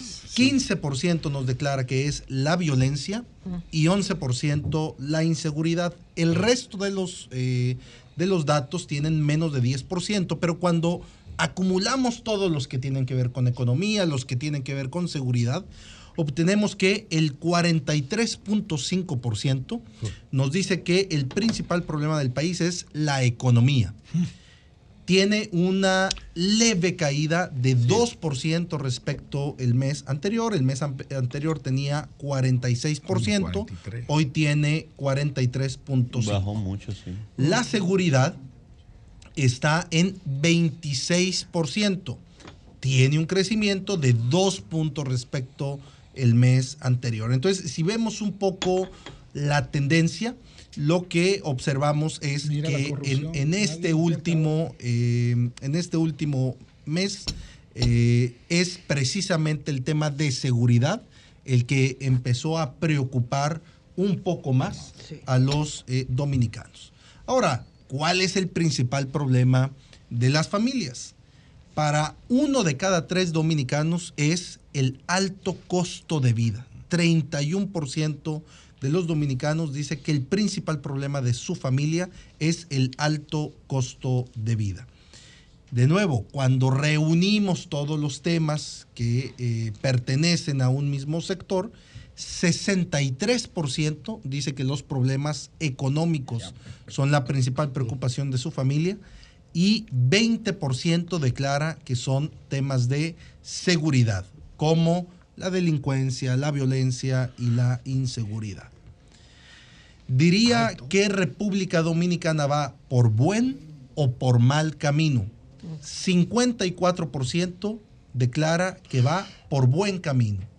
46% declara que va por mal camino. En República Dominicana, ¿cómo diría que es la situación económica? 46% buena, 54% mala. Pero cuando, el, cuando la misma pregunta se hace sobre temas de seguridad, el 27% declara que la situación es buena y el 73% que es mala. Es decir, el dato que veíamos al inicio de que empieza a levantarse una preocupación sobre el tema de seguridad, aquí queda ya bastante claro. Pasamos ahora a las figuras públicas. Y eh, hemos eh, decidido que vamos a presentar en esta ocasión incluso también los desgloses de los cinco mejor posicionados por cada uno de los principales partidos políticos del país. Del lado del Partido Revolucionario Moderno, los cinco mejor posicionados son David Collado, Milagros Ortiz Bosch, Carolina Mejía, Eduardo Sanz Lobatón y José Ignacio Paliza. Del lado del Partido de la Liberación Dominicana, tenemos a Abel Martínez, Margarita Cedeño, Gonzalo Castillo, Francisco Domínguez Brito y Danilo Medina. Del lado de la Fuerza del Pueblo, Omar Fernández. Por encima de Leonel, Fernández. Ay, se jodió mal. Radamés, Omar no va a gobernar. Se jodió mal. Radamés Señores, Jiménez, espérense. Rafael Paz Ah, pero mira qué y bien. Dionis Sánchez. Vuélvalo a repetir, Voy a que hacer- Eury se emocionó. Voy, voy a hacer No, algunos, no. Me sorprendí. voy a hacer algunos comentarios. Excúseme. Voy a hacer algunos comentarios Sí, pero sobre repítame los, lo de, los Rafael. lo de la fuerza y. Del, del Partido de, de la Liberación Dominicana quiero hacer el comentario particularmente sobre eh, dos personajes que son Abel Martínez y Gonzalo Castillo. En el caso de Gonzalo Castillo, pese a la situación que enfrenta en este momento, su posicionamiento está estable. Es decir, no ha ni caído en su posicionamiento, ni ha mejorado en su posicionamiento. La situación para los dominicanos eh, eh, le ha permitido estar a él en el mismo nivel de conocimiento y con el mismo tipo de opinión que ha tenido los últimos pesar de lo que ha a pesar de lo que ha pasado. Una, una preguntita ahí, y escúchame que te, que te interrumpa. ¿En algún momento ustedes midieron cómo valora la población el tema de los procesamientos judiciales a esas figuras? No, no, No. Está, no está medido en, en la encuesta, creo que es un buen, eh, un, un buen punto que punto, hay que evaluar en, en la siguiente. Eh, Aldo, permítame No, pero lo de fuerza iba, del él iba- pueblo. él iba a Pero- decir do- dos.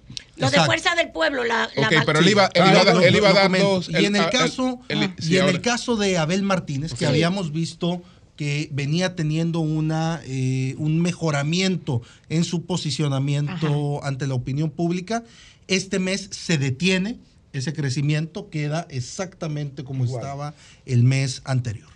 Por el lado de la fuerza del pueblo, Sí, eh, voy a repetir los, Sí. los, las cinco, posiciona- eh, las cinco posiciones a petición de doña Consuelo. Pero adelante, Tenemos por a Omar. Omar Fernández en primer lugar con 46 Te jodió puntos. mal. El expresidente Leonel Fernández con puede tomar 43 puntos. Después Radamés Jiménez, Rafael Paz y Dionis Sánchez. Y voy a comentar sobre los primeros dos eh, posiciones. Ay. Lo primero de, de- de- de ellos dos que quiero comentar es que por tercer mes consecutivo, el expresidente Leonel Fernández tiene una mejora sustancial en su posicionamiento ante la opinión pública. Esto es a través de una reducción de los negativos que, eh, que tenía hace unos meses y que los ha convertido y los ha trabajado en una, en una posición o tipo de opinión neutral o positiva. Eso le permitió tan solo en esta nueva edición de la que presentamos en marzo a la del día de hoy, crecer cinco puntos en su opinión eh, pública. Y en el caso de Omar Fernández, que ya lo decíamos desde eh, la- el mes pasado, que incorporamos eh, su nombre y el de otros eh, personajes de la opinión pública, tiene la carga positiva asociada al partido y a su padre, pero no tiene los negativos que tiene el expresidente porque no ha estado sujeto Exacto. a un proceso de, de gobierno, sobre todo de la cantidad de años eh, que el expresidente Fernández. Eso es por lo cual eh, Omar sale arriba que Lionel. Recordemos, este índice está está compuesto, por un lado, por el, eh, por el nivel de conocimiento de los personajes, pero por otro lado, el tipo de opinión. Aquí es importante si tienen una opinión positiva, neutra o negativa. Y en la suma de ese tipo de opiniones es que se genera este índice. Por supuesto, todo el auditorio va a poder eh, ver eh, la lista completa de los, eh, en- son en total 105 personajes que están siendo medidos. Aldo, pero con el PRM que comienza con David Milagro Carolina San Lobatón, no está, no estaba eh, eh, también eh, Luis. Luis. Sí, eh, sí, e- efectivamente, para, a partir de, de esta medición, eh, precisamente por ser la figura presidencial que tiene eh, mayor, ma- mayor arropo en todo sentido, decidimos dejarlo Ah, fuera de la, de lista para que no haya ningún sesgo de, de Sí. ese- Una, una de pregunta, ese tipo. Aquí es como tú lo O sea, estás no lo midiendo. a Luis ahora. Exacto. ¿Lo estás midiendo a ellos como funcionarios o como No. figuras electorales? Com- com- como, como figuras públicas exclusivamente. No, no, co- pero no con valor electoral. Más, más adelante vamos a ver el valor electoral de cada uno de Vamos a ellos. continuar. Y el, el trabajo que han desempeñado. Ahora bien, sobre el presidente, aquí vamos a tener esta sección Ahora. que sí hemos visto mes a mes sobre el presidente. El presidente se coloca al día de hoy con una aprobación del 61% y una calificación de 55 puntos. Eh, respecto a la medición anterior, es eh, 2.9 puntos abajo de lo que tenía la medición bajó. anterior. Bajó 2.9%. Sí. Quiero hacer la aclaración que lo que está sucediendo con la aprobación del presidente es que se está estabilizando. Es decir, venía de una racha el presidente con una aprobación muy alta, prácticamente del 70-72%, y lo que está sucediendo es que se está estabilizando en los 60 puntos. Vamos a ver la, la próxima medición eh, si esta tendencia eh, se mantiene. Sobre el Estado dominicano, ya veíamos el presidente una aprobación de 61% en términos eh, redondos, la vicepresidenta de la República una aprobación del 55%, los diputados de 53.5%, los senadores de 51%, los jueces de la Suprema Corte de Justicia 50% y los gobernadores civiles 49%. Ahora bien, ahora sí vamos a revisar cómo se les califica a ellos en base al trabajo que han dado. Una cosa es si a mí me cae bien o me cae mal o tengo una opinión favorable o desfavorable sobre la persona, pero otra cosa muy distinta, lo que yo opine sobre su trabajo. Sobre los titulares de los poderes del Estado y órganos autónomos, encabeza la lista el presidente Luis Abinader. El segundo mejor evaluado, calificado, es el gobernador del Banco Central, Héctor Valdés Albizu, con 54 puntos. Después, la alcaldesa del Distrito Nacional con 53 puntos. Y eh, Eduardo Estrella con 50 puntos. La vicepresidenta Raquel Peña, 49 puntos. Y solamente eh, para con, eh, responder la parte baja de la tabla, el peor evaluado de los órganos autónomos o poderes del Estado es Janel Andrés Ramírez, presidente de la Cámara de Cuentas, con una calificación de 28 puntos. Olfani Méndez, vicepresidenta de la Cámara de Diputados, 32 puntos.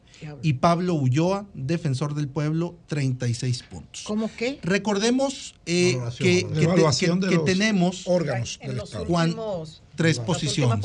Cuando preguntamos sobre la calificación Eh. de estos funcionarios, de estos eh, titulares de, de poderes del Estado y órganos autónomos, hay personas que dicen yo no sé, eh, Que no, no la no tengo mayor información sobre el trabajo que están haciendo. Entonces, que estén en la parte baja puede deberse a dos razones.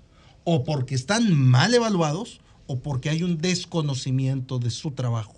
En el caso de Olfani Méndez hay desconocimiento Claro, de la su gente no sabe quién es. Yo no sabía quién era. En el caso de Janel Es Andrés Ramírez, sí hay un posicionamiento negativo, Negativo. sobre su trabajo. Quizás lo mismo pasa Y con Pablo Pablo Ulloa, el Ulloa. defensor del Sí. pueblo, que mucha gente quizás no lo conoce. ¿Cuánto tiene Así Pablo? 35. El- el de- 36 puntos. Ahora bien, sobre No los mal, funcionarios Todos del Poder. Ejecutivo, Sí. Adelante. es, es decir, ministros y algunos Ah, directores, coño, David Collado de Mitur se coloca a la cabeza con 68 puntos de calificación. Le sigue Miriam Germán, la procuradora, con 55 puntos. Wellington Arnaud de INAPA con 48 puntos.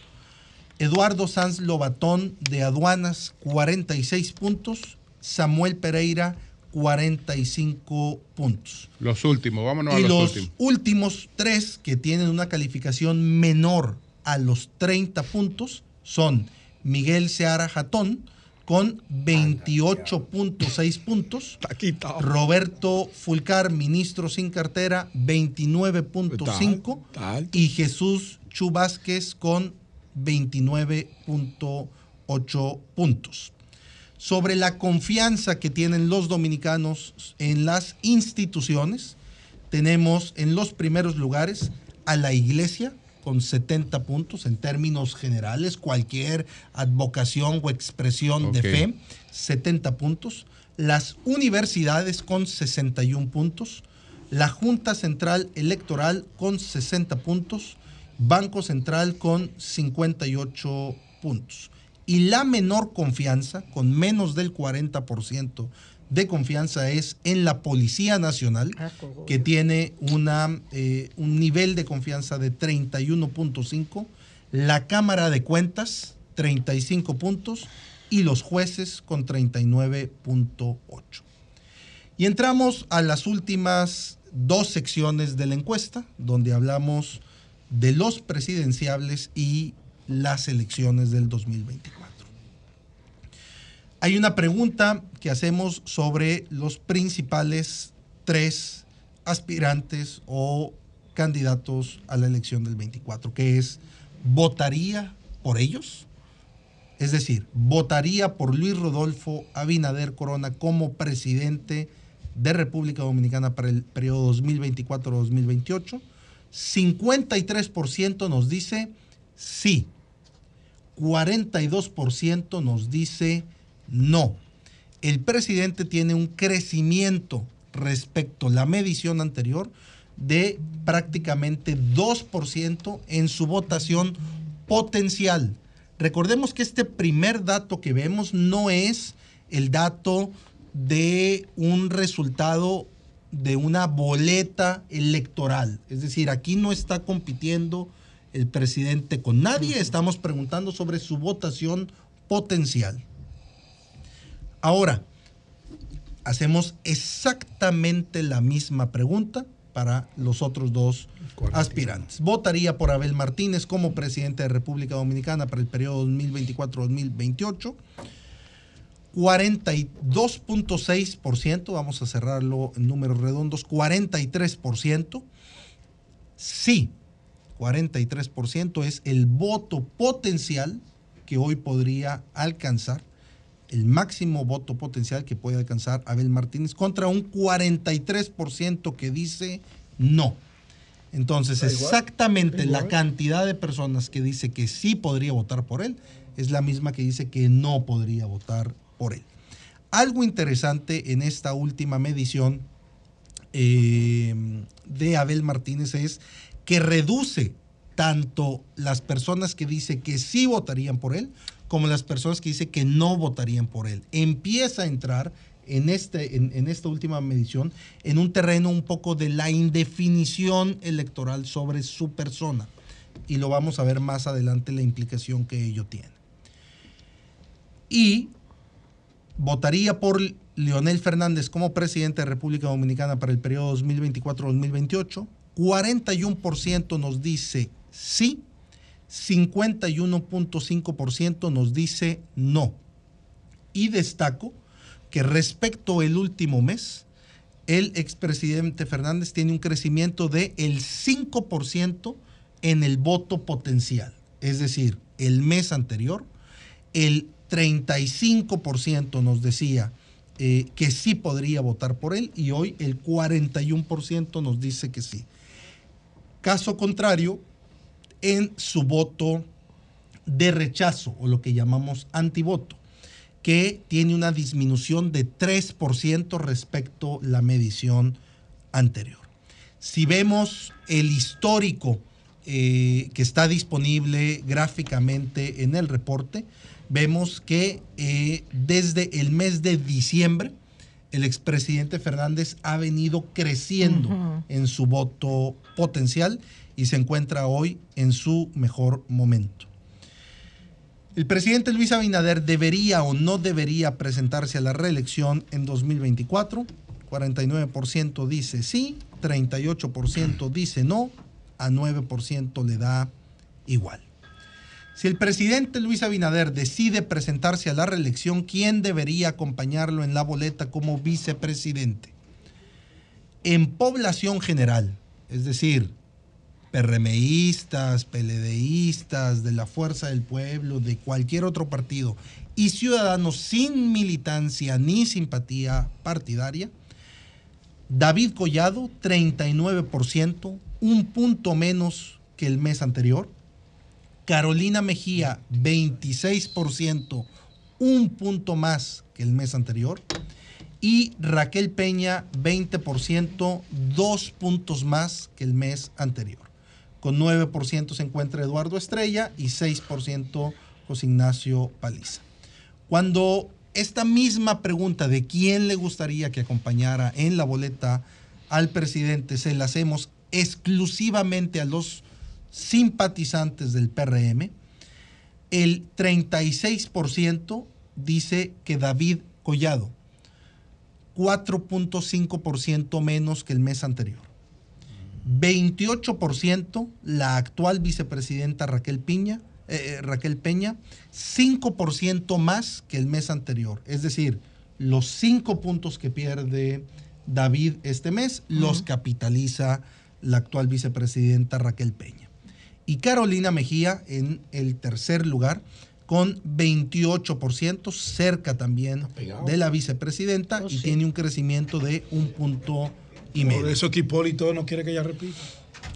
Sobre las elecciones de 2024, aquí sí vemos ya careos. Si las elecciones de 2024 para presidente de República Dominicana fueran hoy, ¿cuál opción votaría? 49% PRM. Tiene un crecimiento de un punto y medio respecto al mes anterior. Fuerza del Pueblo, 25%, tres puntos y medio más que el mes anterior.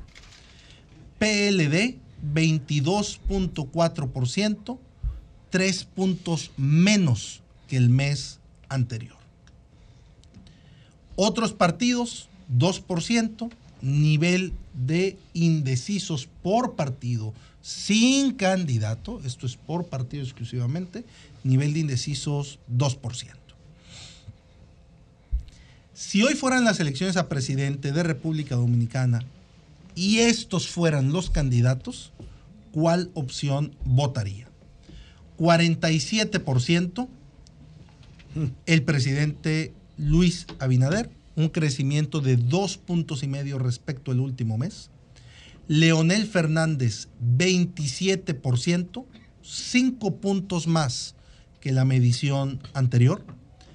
Abel Martínez, 21.5%, seis puntos menos que el mes anterior. Si solo hubiera dos candidatos a presidente de República Dominicana, ¿cuál opción votaría? 49.6% el presidente Luis Abinader, un crecimiento de tres puntos respecto al mes eh, anterior, la medición anterior. Abel Martínez, 37.6%, con una caída de dos puntos respecto al mes anterior. Si el escenario fuera Luis Abinader y Leonel Fernández, 50.3 Luis Abinader, un crecimiento de dos puntos. 38.3 Leonel Fernández, un crecimiento de prácticamente cuatro puntos. ¿Qué nos quieren decir estos números? En primer lugar, que la posibilidad de que el presidente gane en una primera vuelta está latente. Es decir, no está dada como un hecho, pero no está descartada. Es una posibilidad latente. Y lo segundo es que el crecimiento que ha tenido eh, el expresidente Leonel Fernández en los últimos cinco meses, ya lo veíamos desde el mes de diciembre, hoy le es suficiente para ser más competitivo en este momento que Abel Martínez del PLD, porque tenemos 38.3 contra 37.6%. Y con eso terminamos los datos de esta octava entrega de RD Elige. La encuesta ya está disponible. Todo el que quiera pues revisar la encuesta de manera por, pormenorizada puede hacerlo. Ya está disponible en la página de RCC Media, rccmedia.com.do. Ahí están los resultados de la octava entrega de RD Elige. Vamos a ver si hay algunas preguntas puntuales. Sí, Aldo, como estamos a un año de las elecciones presidenciales y como a nueve de las eh, municipales, es decir, que ya entramos en una cuenta regresiva. En las próximas ofertas, eh, entregas, ¿habrá algún cambio o van a mantener eso? Eh, Va- va- vamos a mantener esto. Eh, algo importante que, que quiero hacer notar es que cuando preguntamos sobre la intención de voto de los eh, dominicanos, eh, no solamente aparecen estos tres partidos, sino que aparecen el resto de los partidos y hacemos el compromiso a que eh, se haga público el dato, ya no acumulado del resto de los partidos, sino un desglosado de lo que representa en intención de voto el PRD, el PRSCC y eh, algunos otros partidos, para que haya un poco más de información sobre esto. Conforme nos vayamos acercando a, eh, al- a las elecciones, empiezan una serie de filtros Exacto. adicionales para poder conocer el escenario electoral, como cuál pues necesitamos saber si los dominicanos piensan ir a votar o no van a ir a votar. Porque un, un escenario es, esto es lo que nos Bien. dicen todos los dominicanos. Pero necesitamos saber qué dicen aquellos que dicen, yo sí voy a ir a votar y descartemos aquellos que eh, no quieren ejercer su derecho. Pero ah, también hay otro escenario que creo que podría ser tomado en cuenta con la cuestión de solo dos candidatos, ¿verdad? Que ustedes midieron. Pero sería bueno, en caso de que haya también Una alianza. un apoyo de un partido con otros, o sea, lo que se está discutiendo, si la oposición va junta frente a, a la- al oficialismo, etcétera. O sea, sería bueno medir eso también. Sí, y, y- y sobre todo conforme avancen también las, la- las pláticas entre los dos partidos. Exacto. Porque recordemos que al final del día la, la encuesta es una estimación de la opinión Claro. pública, Claro. pero tiene que estar basada en un hecho y no en una especulación eh, o, o un dato no materializado o un Claro. acuerdo que aún Sí, no sí, llega. sí, exacto. Bueno, señores, RD elige. Y ya como estamos en esta, en esta etapa, pues nosotros estaremos aquí viéndonos la cara todos los meses. ¿Dónde está disponible? ¿Dónde está disponible el link? www. En la Para- RCC Media ya está disponible la encuesta. Para que la gente pueda acceder a ella. Sí, sí, ya la encuesta está completa, todo. completa, completa. Está en Aquí está en el website www.rccmedia.com.do. Ahí está Ahí lo pueden descargar, lo pueden compartir y lo pueden consumir ustedes directamente. criticar. Ahí está completa la encuesta. Entonces, Todo Aldo. Campuzano, claro. Aldo Campuzano, director Gracias, Aldo. de RD Elige y director ejecutivo de investigaciones digitales de México. Así es que gracias, Aldo. Gracias. Cambio y fuera.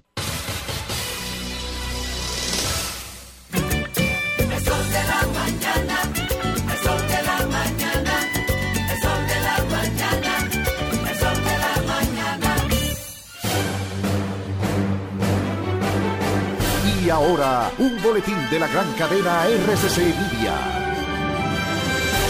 Los resultados de la octava encuesta RD Elige, realizada por Investigaciones Digitales en alianza con el grupo RCC Media, demostró que el 96.8% no ha consumido marihuana con fines médicos o terapéuticos, mientras que el 3.2% sí. Por otra parte, el Centro de Operaciones de Emergencias elevó a 28 las provincias en alerta por posibles crecidas de ríos, arroyos y cañadas, así como inundaciones. Finalmente, en Nigeria, las autoridades informaron que al menos 18 personas murieron en un ataque perpetrado por presuntos pastores armados. Para más detalles, visite nuestra página web rccmedia.com.do. Escucharon un boletín de la gran cadena RCC Media. Cuando sea grande, quiero ser fuerte e independiente. Quiero trabajar y construir un mejor país. Quiero luchar para que todos tengamos voz y que podamos crecer juntos. Quiero demostrar que es posible. Cuando sea grande, quiero inspirar a los demás. Quiero ser como mi mamá. Siendo ejemplo, podemos alcanzar el futuro que queremos. Banco BHD, el futuro que quieres. Vuelve la feria con las mejores ofertas de vacaciones y turismo. Expo Turismo 2023. Anota la fecha. Del 2 al 4 de junio, la ciudad corazón se convierte en la capital nacional del turismo. Ven y aprovecha el maratón de ofertas de vacaciones, viajes y turismo con las mejores tarifas de hoteles, boletos aéreos y de cruceros. Expo Turismo 2023 en el Hotel Pagran Almirante de Santiago del 2 al 4 de junio. Vuelve Expo Turismo. Información 809-583-2200. Invita el Ministerio de Turismo. Mis alas se abren cuando tú me besas y está claro que voy conectado a ti. Luces de colores, mundos infinitos. Si lo hacemos juntos todos, todo es más bonito. Todo el mundo está cambiando, todo para bien. Todo el mundo está cambiando, sea una misma red. Si tu calendario dice que ha llegado el tiempo, Yo te invito a que seas parte. es el momento. Yo soy claro. Y siendo claro me siento feliz. Yo soy claro.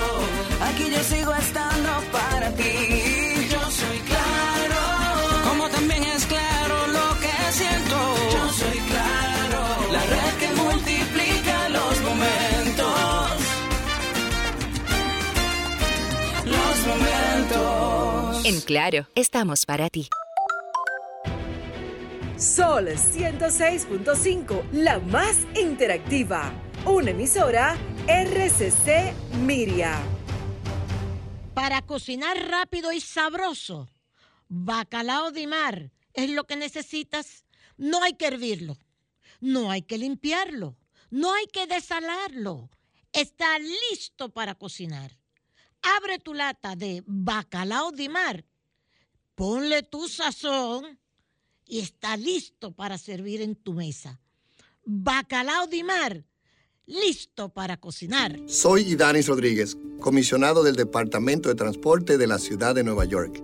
El alcalde Rick Adams y yo queremos recordarte que las cosas pasan rápido en la calle. Tu velocidad puede parecer lenta al conducir, pero si atropellas a alguien, es espantosamente rápida. Conductores, estén atentos a los peatones y los ciclistas y reduzcan la velocidad al doblar a 5 millas por hora. Recuerda, el exceso de velocidad arruina vidas. Reduce la velocidad. Solo faltan cuatro días. Estaba loco que llegara el día para comprar un boleto para la vieja mía. Tú estás loco, pana, ya yo lo sabía. Con una máquina dura ya se ganaría. 25 Jeepetas Hyundai Venue 2023. Compra tus boletos por solo 100 pesitos en los puntos de venta de Leisa, Caribe Express, Hipermercado Sole y Agencias Loteca. Resuélvele a mamá. Comprarle su boleto, su jipeta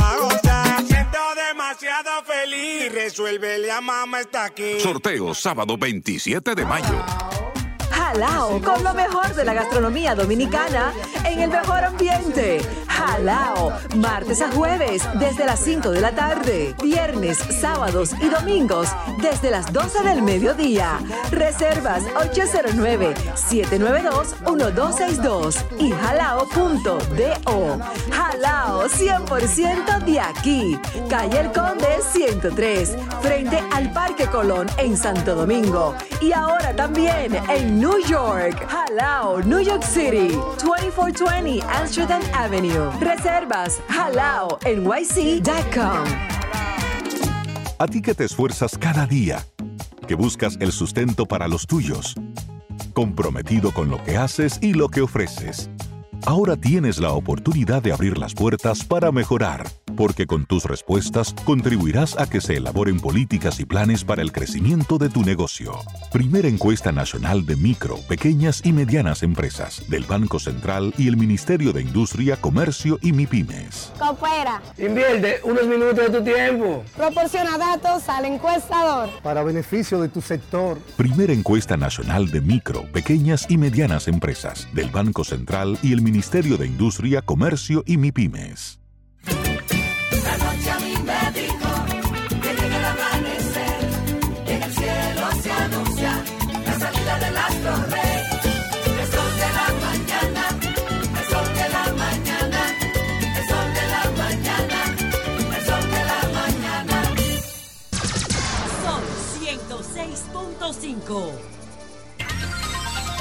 Son las 9.11 minutos. Recordar que ya la encuesta está disponible en la página de RCC Media, www.rccmedia.com.do.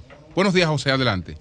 Bueno, señores, vamos a ver las reacciones de la opinión pública sobre esta octava entrega de la encuesta RD Elige. Bueno, vamos a ver qué pasa.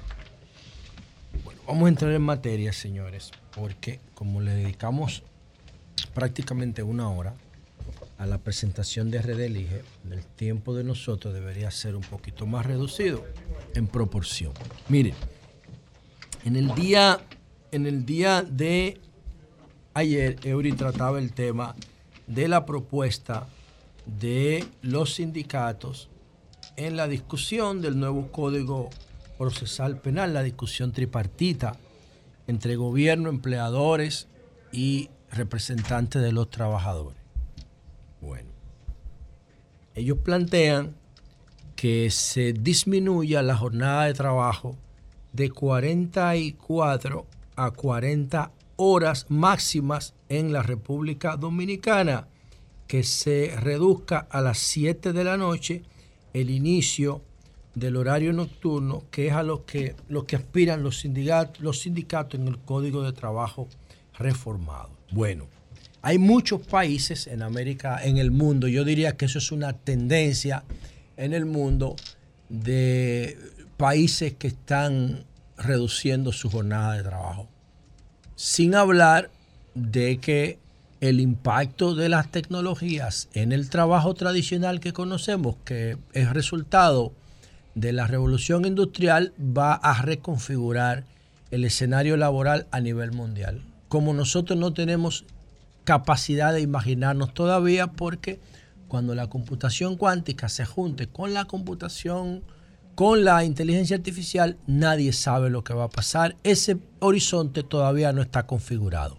Pero mientras tanto, y eh, viendo lo que tenemos a la mano ahora mismo, tenemos países como Finlandia, que ya lo está haciendo, España está haciendo un modelo, Inglaterra eh, está haciendo también modelo, Estados Unidos, Canadá, también están implementando reducción de jornadas laborales, Islandia también es uno de los líderes mundiales en la jornada laboral de cuatro días. Ya Islandia va por cuatro días bajando la jornada a, de a 36 horas semanales. Islandia. Mencioné España, que lo tengo también en mis notas. Escocia, Gales. Gales. Sí, también lo está implementando. Hay una tendencia interesante. Bélgica también está reduciendo la jornada laboral. Es una tendencia. Pero de todos esos países que yo mencioné, solamente hay dos en América. Los únicos dos países que América ha podido desarrollar, que son Canadá y Estados Unidos. Bueno, cuando yo estaba en el Congreso, yo dejé allá un proyecto que está allá, que se llama Doble Jornada Laboral en la Administración Pública. Lo que yo procuraba con este proyecto era hacerlo primero en la administración pública para que luego pudiera impactar en el sector privado. Yo propongo algo distinto y ojalá que los sindicalistas quieran discutirlo, porque yo no solamente veo la jornada laboral para mejorar la calidad de vida y disponer de más tiempo libre para los trabajadores en el trabajo, sino yo también vi, traté de ver cómo la jornada laboral impacta el resto de la sociedad. En la reunificación y la calidad de la familia dentro, la distribución del tiempo de la pareja en una familia formal para tener más tiempo de calidad con sus hijos, el impacto en el tránsito y el transporte, el impacto en el medio ambiente, el impacto en la, el aumento de la productividad de la economía, haciendo que la productividad comience a las 7 de la mañana y se termine a las 9 de la noche con la creación de dos jornadas laborales. Empezaría la primera jornada, según mi modelo de ley que está en el Congreso, a las 7 de la mañana y terminaría a la 1 de la tarde, consolidada, sin hora de almuerzo. Y comenzaría otra a las 1 de la, a la 1 de la tarde, pero sería una, una oferta de servicio mínimo de mantenimiento de dos horas, reduciendo la intensidad en un 80%, que se quedaría como para trabajo de primer empleo y empleo con personas de discapacidad, de 1 a 3 de la tarde y a, la- y a las 3 de la tarde empezaría otra jornada laboral de 3 de la tarde a 9 de la noche. Como ustedes ven, mi propuesta reduce la jornada laboral de 8 horas diarias a 6. Entonces, vas más lejos. yo voy más profundo, pero aquí yo pongo a las dos partes del contrato laboral a sacrificarse. Tanto al empleador, que en mi caso sería el gobierno, porque mi proyecto solamente abarca la administración pública, y al empleado. Entonces tendríamos una jornada laboral de 30 horas en la cual, para bajar de las 40 a las 30, el gobierno sacrificaría 5 horas y el, em- el- el empleador, que es el gobierno, sacrificaría 5 horas, una por semana, una por día durante la semana laboral, y el trabajador sacrificaría 5 horas. Y ahí nos ahorramos 10 horas. ¿Cómo yo lo busco? ¿Qué fórmula yo utilizo? Sacrificar el horario de almuerzo del trabajador para que lo disfrute en la casa. Y ahí el, el trabajador sacrificaría una y de las ocho horas normales que están en el contrato del trabajo, el empleador sacrificaría una también para que el trabajador salga dos horas más temprano, pero consolidadas, sin receso para almuerzo. Porque en el receso para almuerzo se pierde tiempo al principio del receso y al final también. Hay un, hay un tema ahí de consolidación del trabajador o la trabajadora en el puesto de trabajo que es fundamental. ¿Por qué? Porque si se va a reducir la jornada del trabajo, no estoy hablando de los sábados, de lunes a viernes, de 40 a 30, entonces para lograr eso, tú tienes que consolidar el tiempo productivo. Y para poder lograr la consolidación del tiempo productivo, la tecnología es fundamental. Y con lo- todos los dispositivos que hay para medir el tiempo laboral en el mercado, que son muchísimos, entonces yo creo dos figuras en el proyecto de ley. La figura del crédito laboral y la figura del débito laboral. Cuando tú le trabajas, aunque sea un minuto de más a la empresa, la tecnología te lo va sumando y tú vas acumulando débito laboral. Y cuando tú pides permiso por causa justificable, entonces la tecnología te va generando un crédito laboral, un pasivo, y tienes que pagarlo. ¿Cuándo lo paga? Los días de fiesta, los sábados o a conveniencia de las dos partes cuando sea necesario para ello. No se acaban los permisos gratuitos, simplemente no lo, no lo podemos conce- concebir porque estamos rebajando 10 horas a la jornada laboral. El empleador sacrificando una hora cada día y el empleado una, la de almuerzo, para ir a la casa. Y cuando hablamos de la casa, ¿por qué planteamos esto? Por lo siguiente. Y, repito, este, esta, esta reforma es para el ámbito solamente gubernamental del Estado, no del, gobierno, no del gobierno, sino del Estado, que incluye a los ayuntamientos y los demás poderes, el Congreso y el Poder Judicial. ¿Por qué yo plantea esto, planteo esto? Porque nosotros tenemos unas horas pico que tenemos que romperlas. Romperlas. Y esas horas pico tienen que ver con que República Dominicana reproduce el modelo de la fábrica. Los reproduce a nivel laboral y los reproduce a nivel educativo. el modelo de la fábrica de la sociedad industrial europea. Entonces, nosotros entramos al trabajo como entran los niños a la escuela. Tú irás a la luz, pero eso conviene porque así tú llevas al niño a la escuela y lo, y lo, y lo recoges cuando sale. No, error. La gente tiene que sacrificar su hora de almuerzo para buscar los niños si no tiene con qué pagarle a un chofer. Entonces, ¿qué es lo que planteamos en esta reforma laboral que está en el Congreso? Que en el gobierno las parejas en el hogar se puedan distribuir en dos. Los hombres o las mujeres pueden escoger el tipo de horario en el que van a participar. El que quiera participar en la mañana de 7 a 1 consolidado lo hace y el que quiera participar en la tarde en el horario vespertino nocturno de 3 a 9 lo hace. La idea es consolidar el espacio de trabajo para que el resto del día quede disponible para los trabajadores, ya sea para volver a trabajar en una doble jornada, si es que lo necesita mucho, o para utilizarlo para el, el cuidado de su familia, para cualquier emprende- emprendedurismo particular o para estudiar. Entonces, si tú sales del trabajo a la una de la tarde consolidado, porque sacrificaste tu hora de almuerzo y el empleador sacrificó una hora del contrato laboral, te queda el resto del día. Pero el objetivo estratégico de nosotros, además del impacto en la consolidación de la productividad, es que la mitad de las personas que salen al tráfico en la mañana se queden en las casas. Ese es nuestro propósito para impactar el tránsito y el transporte. Y lo mismo va a pasar en la tarde. Por eso la segunda jornada tiene un puente de 1 a 3 de la tarde para que no, para que no se crucen en el camino los que salen y los que entran. Y aspiramos que la educación en el futuro pueda hacer el mismo modelo, de que los, más, los niños más pequeños vayan en las tardes y los niños que se pueden vestir solo y cambiar solo vayan en la mañana a los que, con los que se necesita más disciplina para que se acuesten más temprano.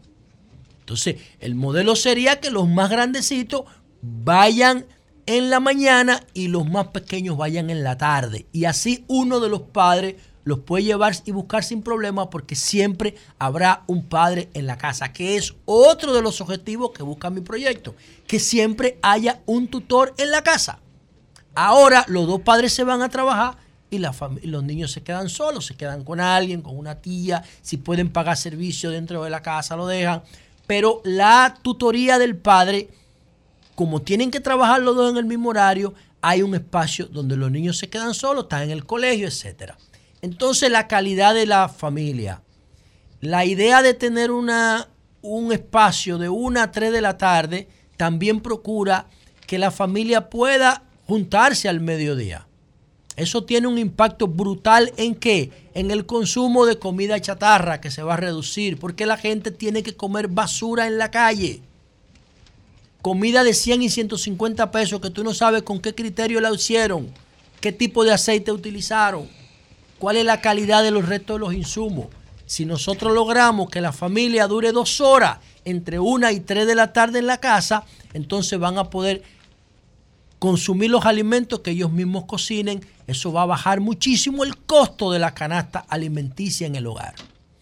Así es que nosotros vemos de manera más integral la reforma en, el- en la jornada laboral. Crear dos, la vespertina de 7 de la mañana a 1 de la tarde y la, la matutina y la vespertino nocturna de 3 de la tarde a 9 de la noche. Un modelo que me inspiró muchísimo para hacer esto es el de los supermercados. Los supermercados, las farmacias, las estaciones de combustible y los restaurantes de comida rápida cierran por encima de las 10 de la noche. Y yo decía, ¿por qué el gobierno tiene que cerrar a las 4? Tiene que cerrar a las 5. El gobierno no tiene por qué cerrar a las 5 de la tarde.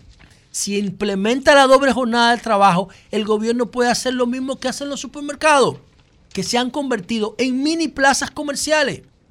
El banco que tradicionalmente te cierra a las 3, a las 4 de la tarde en sus instalaciones propias, en los supermercados, por la afluencia de público, sigue abierto más tarde.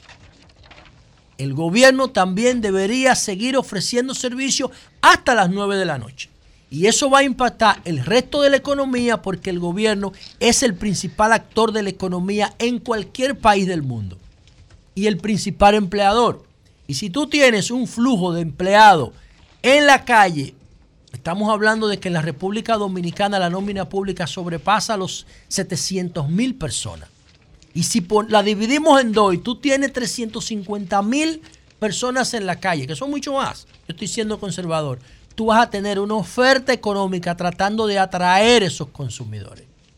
Y eso va a hacer que el que tiene la cafetería, que ahora la cierra a las 4, porque el gobierno cierra a las 4, la va a dejar abierta hasta las 9 y va a tener que contratar más empleados.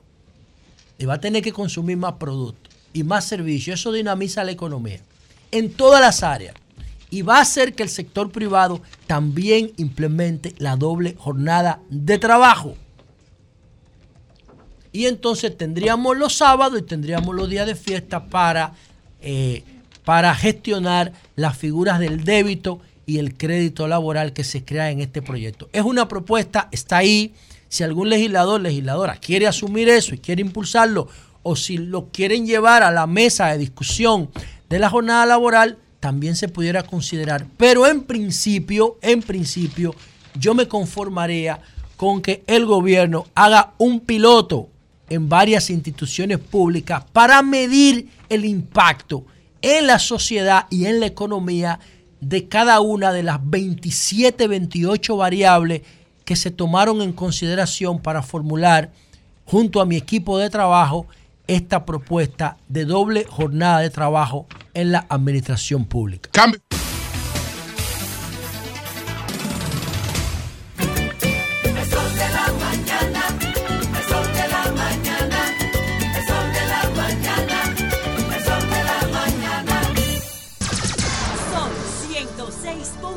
Sol 106.5. Son las 9.38 minutos. Buenos días, doña Consuelo. Adelante. Doña Consuelo. Doña Consuelo. Por otro, doña Consuelo no puede hablar. Doña Consuelo, en el teatro le llamamos transición. Haga una. Ay, ay, Respira, respira. Claro. La intensidad de esa pausa comercial. Ay, Haga transición. Si hubieran estado acá. No, yo lo único que Y digo después mutis. no voy a decir, porque no voy a seguir. Señores, se mire, tenemos poco tiempo Aún, porque no, sí. agradecemos, agradecemos a la Sociedad Industrial Dominicana, Sí, Montesinos, pero es una vaina espectacular. este libro nos lo acaban de traer. Gracias, doña bien. ¿Quién fue el de Ligia. la foto, eh? Gracias, doña Ligia, Está dentro. Sociedad. Industrial Dominicana. Qué Muchísimas gracias. Y esa carta tan bella que nos envió, defendiendo la Sociedad Industrial Dominicana. Gracias a Leila Alfonso, que fue que sí, entró. ay, sí. Esa muchacha es extraordinaria. Brillante, Leila Qué Alfonso. mujer tan dulce. El compromiso de la, Gracias, so- Leila. de la Sociedad Industrial Dominicana de honrar y proteger el legado cultural de la República Dominicana. Muy bien, Un muy bien, aplauso. muy bien. Muy bien. Que mucha falta que nos hace de tanto antidominicano carajo que hay en este país. Consuelo, que no, tal y como explicó. Leila, era un proyecto que tenían desde la desde Antes antes, de la de la pandemia, y la pandemia lo paralizó, pero bueno, Aquí en un momento muy oportuno. Gracias. Muy oportuno, gracias. Gracias, y además, Ligia. otro libro. Ah, sí. Otro. Ay, sí. Ay, Esta es una edición del Mirex. Esto está precioso Una joya. también, una joya. Señores, qué bueno cuando se editan libros. Mirex y bibliófilos ponen a circular el libro Historia Diplomática de Santo Domingo, 1492 a 1879, de Carlos Federico Pérez. Mire qué belleza. Muchísimas qué gracias. bien. Qué bueno que el Mirex está haciendo esto con los bibliófilos. Muy bien. Bien, simplemente para decirle, como tenemos poco tiempo, hay varias cosas que me interesan. Mire, por el lado de Haití, que ojalá se dé. El Alto Consejo para la Transición anuncia que organiza un foro político que comienza hoy, 23 y 24 de mayo. El anuncio lo hace la doctora Mirlande Manigat, presidenta de este Alto Consejo para la Transición. Es un grupo que se ha elegido para ver por dónde se puede encaminar Haití. Ella está pidiendo que por favor asistan, asistan todos los partidos, todas las personas, todos los empresarios, y que los temas van a ser seguridad, reformas constitucionales, buen gobierno, y además medidas económicas y sociales. En este foro del Alto Consejo para la Transición y que por favor vayan a aportar sus ideas, que Haití lo necesita. Es un llamado de la doctora Manigat, que ojalá los haitianos... la- la doctora Manigat, esa era la, la, la persona que siempre estuvo eh, y que se, se comunica con usted, que siempre No, tiene que ver. No, no, esa es la otra no. doctora. Sí, no, no es ella. No tiene que ver con la. ah, No, no tiene con la doctora Manigat, pero es una, un referente en, en- en Haití ella. Sí, sí, como claro. ciudadana. Claro. Exacto. Mire, yo solamente les voy a dar esta nota en el día de hoy, que yo le he dado seguimiento a este tema, que a lo mejor usted no se lo ha dado o no se lo han dado, porque es un tema un poco complejo, pero quiero que quede en acta. Y es el siguiente. China va a fabricar sus propios chips avanzados. ¿Por qué? Esto sale en el New York Times hoy primera. China los va a fabricar porque no quiere seguir dependiendo, óigame esto, de Estados Unidos, porque ustedes saben que meses atrás, si no lo saben, yo se lo expliqué y traje la información aquí. En meses atrás, el presidente Biden prohibió a las empresas norteamericanas que fabrican chips avanzados Taiwán. a Taiwán, pero Taiwán los fabrica también, ¿eh? Acuérdate que para eso fue que fue el hijo de la Pelosi a Taiwán, para hacer el negocio, cuando ella visitó Taiwán. No te creas que ella fue de que por la patria, fue para llevar al hijo al negocio. Y eso se le ha dicho de todas formas. Y pues hay una página en Google que explica todo esto que yo estoy diciendo del hijo de la Pelosi. Ayer lo traje. Pero lo que quiero es decirle que China decidió, ah, tú no vas a permitir que tus empresas como esta que se llama, esta empresa, Micro, que fabrica chips avanzados, se los venda a China. Para empresas que están en China, que necesitan estos chips y son norteamericanas. Entonces China Ah. dijo, ah, tú prohibiste que me lo vendan, pues yo los voy a fabricar, porque no vamos a seguir dependiendo de los Estados Unidos. Y esto ha causado un revuelo que el New York Times lo trae hoy en primera página. Señores, es un negociazo de miles y miles y miles de billones con B de burro de, de dólares. Entonces, no queremos, dicen los chinos, no queremos depender de Estados Unidos en esto, vamos a fabricar nuestros propios chips avanzados y porque Estados Unidos hasta prohibió que empleados norteamericanos trabajaran en las empresas que están en China haciendo chips y que son norteamericanas, que tenían que salir de ahí. Y es el, el apoyo que Biden ha dicho que le va a dar a las fábricas de chips que se vayan y se instalen a los Estados Unidos, que habló de 52 mil billones para apoyar estas empresas, que se vayan de China y que vayan a trabajar en la fabricación de estos chips avanzados. Pues China le contestó ahora, ayer, y le dijo, ok, nosotros vamos a fabricar esos chips. Y si Micro se quiere ir y otras, que se vayan.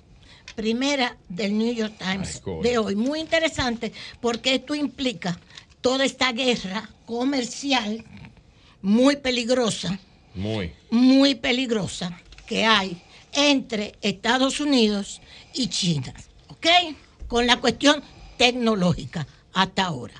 Y finalmente yo le quiero agradecer al Listín Diario, porque hay varias personas que me han llamado por una entrevista que me hizo Inmaculada Cruz, la periodista Inmaculada Cruz. Gracias Inmaculada por ir a mi casa con Muy Jorge. linda entrevista, muy buena, brillante, Ay, completa. Inmaculada es excelente. Inmaculada es brillante. Inmaculada, Muy gracias. buena. Gracias a Listín, gracias Jorge, el camarógrafo. Ajá. Y, Digo, y la entrevistada excelente. No, la entrevistada. eh, Buena buena Cruz. entrevistada. Ay, que le estaba haciendo la lasaña a, a imagínese, doña, Capul. que usted da usted- buena Cuando llegaron, yo la, la- olía comida. Sí, una lasaña, usted estaba haciendo la Capul. lasaña. A Pero Capul, usted le no, y los nietos. Pero le brindó. No, porque no estaba. Pero muchísimas gracias. Ellos pudieron. Gracias, Inmaculada. Gracias, Listín Diario. Gracias a todos ustedes por dedicarme. Que yo no sé. Eh, Ya, do- dos edad. páginas del listín le dedicaron. Dos páginas Sí, del Muy listín. bien. muy Gracias. bien. Más que merecido. Usted se lo merece y más. Gracias, gracias. Usted merece el periódico entero. Ay, hombre, ya, Eury, bájale. Ah, ah, le bajo, bájale. le bajo un chin, le bajo un Así chin. se emocionó cuando, cuando, ¿cómo fue? Cuando Omar le pasó a Luis. Luis- Omar cuando le- Omar le pasó a es un buen símbolo, ¿eh? Un buen símbolo. Buen símbolo. Eh, Pero bueno, 9.46 minutos. Gracias, gracias, doña Consuelo. Gracias a Bueno, usted. Virgilio, eh, vamos contigo, Virgilio. Bueno, hablando que la gente que se se entiende. gracias a todos Continuamos los con los comentarios. Virgilio. Adelante. a todos los que nos Félix, escuchan querido. a través de este Sol de la Mañana, de Sol 106.5, RCC Media, la Catedral de la Opinión en la República Dominicana. Tengo un caso triste porque a mí esto del asunto de la señora eh, Elizabeth Silverio del centro Conglan, ¿verdad? Y lo que tiene que ver con eh, el centro y lo que la periodista de investigación Nuria Piera, pues se encontró allí, es eh, penoso, en realidad. Eh, vi varios comunicados por parte tanto del centro, la señora del centro, ahora Salud Pública también cerró el centro. Sí. Y la preocupación mía no va solamente en ese sentido, va en cuántos profesionales de ese mismo sector están operando sin los debidas titulaciones en la República. Dominicana. Eso es lo que me preocupa. ¿Qué es lo que te preocupa? ¿Cuántos profesionales habrá haciendo lo mismo? Apuesto que ella está fuera de la burbuja. Haciendo lo ¿Dónde está mismo. ella? Ella, ¿Dónde opera? lado. Sí. No, dentro de la burbuja. Fuera de la burbuja. La No, no, burbuja no. aquí donde estamos. No, no. Pero ¿Y cuál oye, la oye, oye algo. La burbuja, él dice el metro, el, el metropolitano. Sí, la burbuja Pero ahí es que se está. concentra el mínimo Pero de formalidad que tiene la sociedad. Miren, miren, yo no quiero centrarme en eso, porque ayer vi un llamado de una de las madres que tiene uno de sus hijos en el centro, que escribió unas cuantas cosas en las redes sociales y me lo enviaron a mí, que realmente me sentí conmocionado con lo que explicaba. Y la madre decía que, va, que, que van a ser las madres, los padres de los niños que recibían atenciones y educación especializada en el centro. Que también Salud Pública debió pensar en eso, porque la directora del centro es parte y ella es eh, parte de los eh, especialistas que están ahí, que si ninguno de los especialistas cuenta, cuenta con la titulación apropiada. Y que si el centro no cuenta con, la- con las eh, instalaciones apropiadas para sus hijos, que algunos de sus hijos habían avanzado, porque la desesperación viene cuando ninguno de sus hijos, cuando los hijos de los niños especiales o los niños con el espectro autista no encuentran dónde recibir atenciones. Ese es el problema y hace un llamado pues al gobierno para trabajar más los aspectos de educación inclusiva y abrir más centros de especialización y darle más oportunidad a lo mejor a personas que quieran abrir centros especializados de educación inclusiva para niños con necesidades especiales. Los otros días escuché al buen amigo, eh, compañero de cabina, Graimer Méndez, hablar de que la ley de autismo que aprobaron en el Senado ha tenido algunos escollos en la Cámara de Diputados que la están entorpeciendo. Eso sería muy lamentable, porque la ley regula muchos aspectos de lo que demandan esa población que dejó de ser un pequeño por ciento de la población y ahora tenemos que de cada 100 niños, 20 a 25 niños, un cuarto de la población, está dentro del espectro autista. Ustedes me están escuchando. Más de 25 niños de cada 100 están dentro del espectro autista. Esta ley demanda como plataforma base, luego hay que irla modificando y buscando otras alternativas, que haya más centros y más especialistas de la conducta, de la educación a favor de estos niños. Así que, preocupado con el tema del centro Conglan, el descubrimiento y el hallazgo de Nuria Piera, de la señora Elizabeth Silverio, que ojalá resuelva sus problemas y ojalá encuentren la solución esos padres que tenían los niños en ese Ay, centro, sí. que deben de tener un gran, un gran drama. Un gran drama. Miren, no sé si ustedes vieron, por otro lado, los tweets de Hipólito Mejía ayer. Ah, pero Hipólito Mejía tiró unos tweets. ¿Qué dijo? Pero unos tweets con respecto al gobierno en general, con respecto a su visión de cómo está el Estado y el presidente. Escribía sobre el estado de la economía. Algunos políticos del patio pretenden hacer creer que los votantes dominicanos que nuestra economía va mal, de mal en peor. Esta conocida costumbre de algunos aspirantes a la presidencia de la República, verdaderos profesionales de la mentira, le dijo Hipólito Mejía, y eso está dedicado a una sola persona, pero yo no la voy a decir, ustedes saben a quién. Dilo. No, pero eso se lo envió el, el presidente Mejía al expresidente Leonel Fernández. Bueno, pues dilo. Eso está directo, porque eso fue lo que Hipólito está redactando ahí en los aspectos sobre el estado de la economía. Está redactando lo que le hicieron a él en el 2003 con una campaña, Sí. haciéndolo creer que el culpable de toda la- Sí. la problemática bancaria y de la crisis bancaria fue, Fue Hipólito. Mejía. Y no es verdad.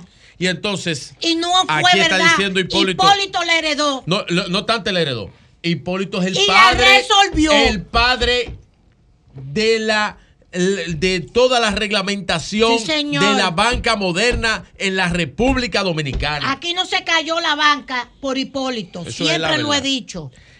Entonces dice Hipólito, Es esa conocida costumbre de algunos aspirantes a la presidencia, está hablando Sí. en presente, a la presidencia de la República, verdaderos profesionales de la mentira que pretenden de nuevo engatusar a este pueblo para seguir haciéndose dueños de lo ajeno, como ha sido su maña Ay, carajo.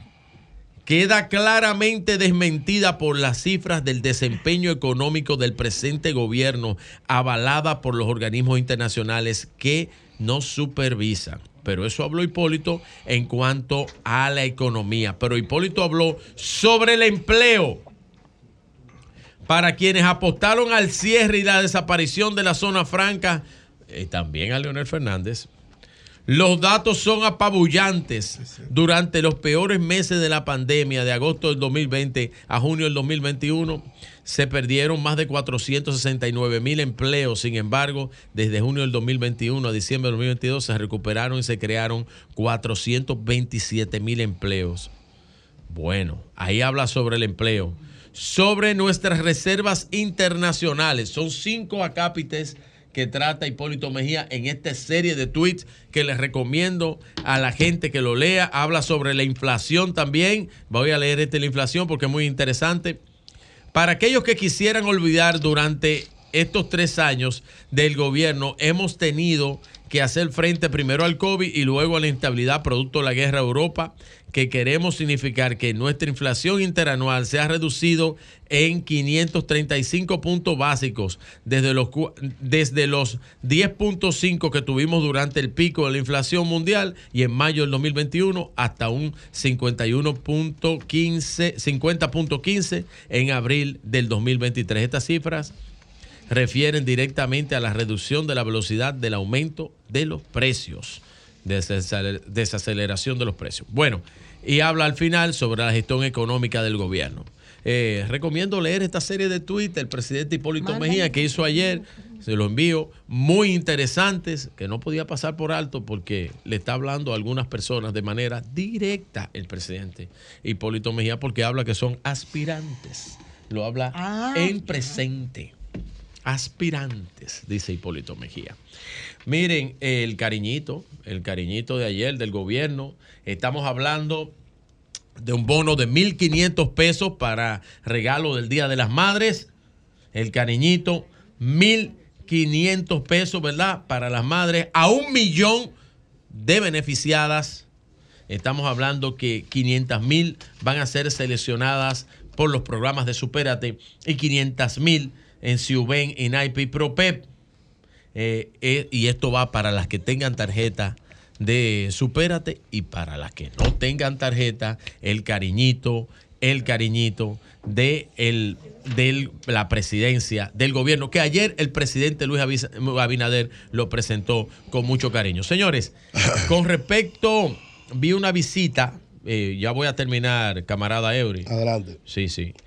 Una visita del presidente del Senado, don Eduardo Estrella, al Senado de Nueva York. Y esto es un apoyo a la diáspora y buscando establecer mejores relaciones entre eh, las necesidades de la diáspora, eh, la mayor parte establecida en la ciudad de Nueva York y la República Dominicana. Qué bueno, allá se acercó a grandes amigos que tenemos nosotros de este panel en, en el Senado de Nueva York. Eh, algunos ya nacionalizados, como el senador Sepúlveda, que ya es dominicano también. Se nacionalizó hace casi un año. Así que allá estuvo don Eduardo Estrella con el Senado, eh, representando el Senado de la República Dominicana y eh, pues en el Senado de Nueva York. Para terminar, ay, yo no iba a dejar esto. Eury Cabral. Dime a ver. ¿Qué es lo que pasa en el PLD? Bueno, pues parece ya todo ya todo vemos que ustedes vieron la caída de Abel, pero eso es lo que están viendo en las encuestas. El problema es que parece me dicen yo no sé, pueden llamar aquí y decir, oiga bien, doña, Sí, sí. están peleados Abel y Francisco Javier García. Están peleados feo. Sí. Y hay una problemática. Francisco Y Javier dicen- no pelea con nadie. No, Francisco no, pero Abel sí. Entonces, el problema, el problema es, el problema es. Espérate, espérate. El problema es, oye, pero escúchame. No rima, pero verdad. No rima, pero Francisco Javier no pelea con nadie. No, No, no, Francisco pero, no. Pero No, no, Francisco no. Francisco es un estratega. Pero Abel anda chocando con la gente. Y parece que hay problemas con todo el mundo. Por eso es a nivel de la estructura nacional. Y me cuentan por esos lares que el problema es tan tal que el que ha asumido y ha tenido que asumir la función de Francisco ha sido Andrés Navarro que es el que anda haciendo el trabajo de jefe de campaña. Mientras tanto, por eso dije ayer, pues Francisco cogió un vuelo y se fue a juntar con Danilo y llegó antes de ayer con Danilo Medina aquí. Ya ¿Qué Danilo. pasando ahí? Yo no lo sé, pero las cosas no van bien y las encuestas Vigilio, así lo demuestran. Danilo se quitó el bigote. ¿Quién? Danilo. Coño, Eury, me quitaste la primicia. Ah. ¿qué es lo que tú dices? Yo se quitó Danilo bigote. se quitó el bigote. Se quitó el bigote. Claro, ya Se no. Se ve un muchachito, parece. yo tenía esa vaina desde ayer. Señores, No, espérate pero todavía. lo- Señores. Ya, sí, 70, Es tiene- que Eury es que 70, tiene la 70. foto y no la quiere No, que no, yo no Eury la tiene la foto. Nadie Señores, está de edad aquí. Sigue, Vigilio. Se quitó el bigote. Bien que se ve. Danilo. Bien que se Señores, ve. Adelante. Danilo Medina se quitó el bigote. Se ve un muchachito. Eury tiene la foto y no la quiere compartir. Ay, ya no se va a parecer una al Chapo con la médica, gorra. o sea, Muchachito, sea parece. una cuestión médica. No, pero Sí, acuérdate que mire. él está en un proceso. O Mire, puede que sea una lo cuestión que le médica. Que deseamos- no, no, que se ve bien. Eury dice no que se ve bien. no, Que no. bien que se ve bien. Estético, no tiene Pero- que ver con su. pero le deseamos- Ya Danilo superó el cáncer Fue una también. decisión. Pero ¿No lo superó Eury? Bueno, eh, Lo va, muy avanzado su, Lo que le proceso. deseamos, al- lo lo deseamos expresidente Danilo Medina es para pronta, Va muy avanzado, pronta mejoría y que, superación, todos sus, Eury tiene esa foto y no la tra- quiere todos subir, los- sus tratamientos No, en Estados no, Unidos vayan bien y su Yo no enfermedad me van a botar, Pilar, pues la pueda superar mi el amigo y mi hermano. Medina. Cuando él lo Señores, señores, hay lío en el PLD. Eury Cabral. Bueno. Va a subir la foto ahora. No sé. ¿Qué?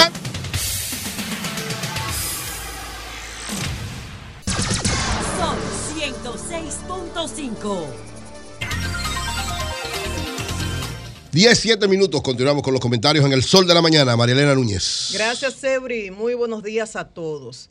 La ADP les responde al ministro Ángel Hernández, al Hmm. ministro de Educación. Ustedes se recuerdan que el ministro dijo que ya Sí. era hora de que la sociedad les reclamara a los maestros que cumplieran con su responsabilidad ante los estudiantes, que no era justo que se estuviesen perdiendo horas de clase por asambleas y actividades de la ADP, violando el Pacto para la Reforma Educativa y el acuerdo suscrito en el 2021 con el Ministerio de Educación que dice que ese horario de la docencia escolar había que respetarlo. Entonces ahora ya yo opiné ayer, así que hoy me voy a limitar a informar lo dicho por la ADP. ¿Qué dicen ellos? Los maestros son los únicos que dan la cara a los estudiantes cada día y cumplen con sus responsabilidades ante la comunidad educativa. Dice la ADP que quien ha fracasado es el Ministerio de Educación, que se, se ha caracterizado por poca eficiencia. Dicen que el ministro dijo que el- los maestros constituyen el grupo profesional mejor pagado de la administración pública y ellos dicen que es el grupo peor tratado de la administración Dicen tratado. Tratado, pero no pagado. Peor maltratado. Pero no Ah, pero paga- pagado. no mal pagado. Bueno, Claro. que dice dice. que trabajan en infraestructuras deplorables, que terminan pagando más, gastando más de lo que ganan por enfermedades y tratamientos médicos. Y aconsejan al ministro de Educación, dice, que en vez de estar firmando convenios con las universidades, ONGs locales e internacionales, vaya una semana a dar clases a un centro de jornada escolar extendida de los tres brazos. Es la respuesta de la ADP al ministro de Educación y no opino porque ya yo lo hice en el día de ayer. Y tenías toda la razón. Ya. Y esto continúa.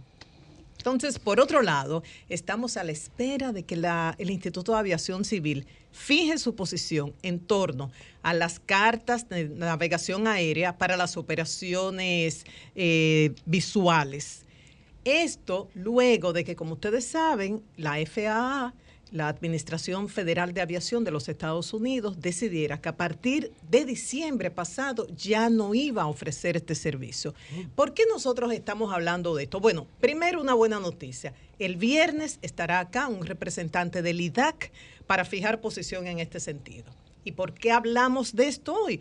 Porque cuando comentamos el jueves pasado la posición de la Asociación Dominicana de Aviación General, se comunicó con nosotros el piloto Eugenio de Marchena, que estaba en contra por completo de, de la posición fijada por ADAC.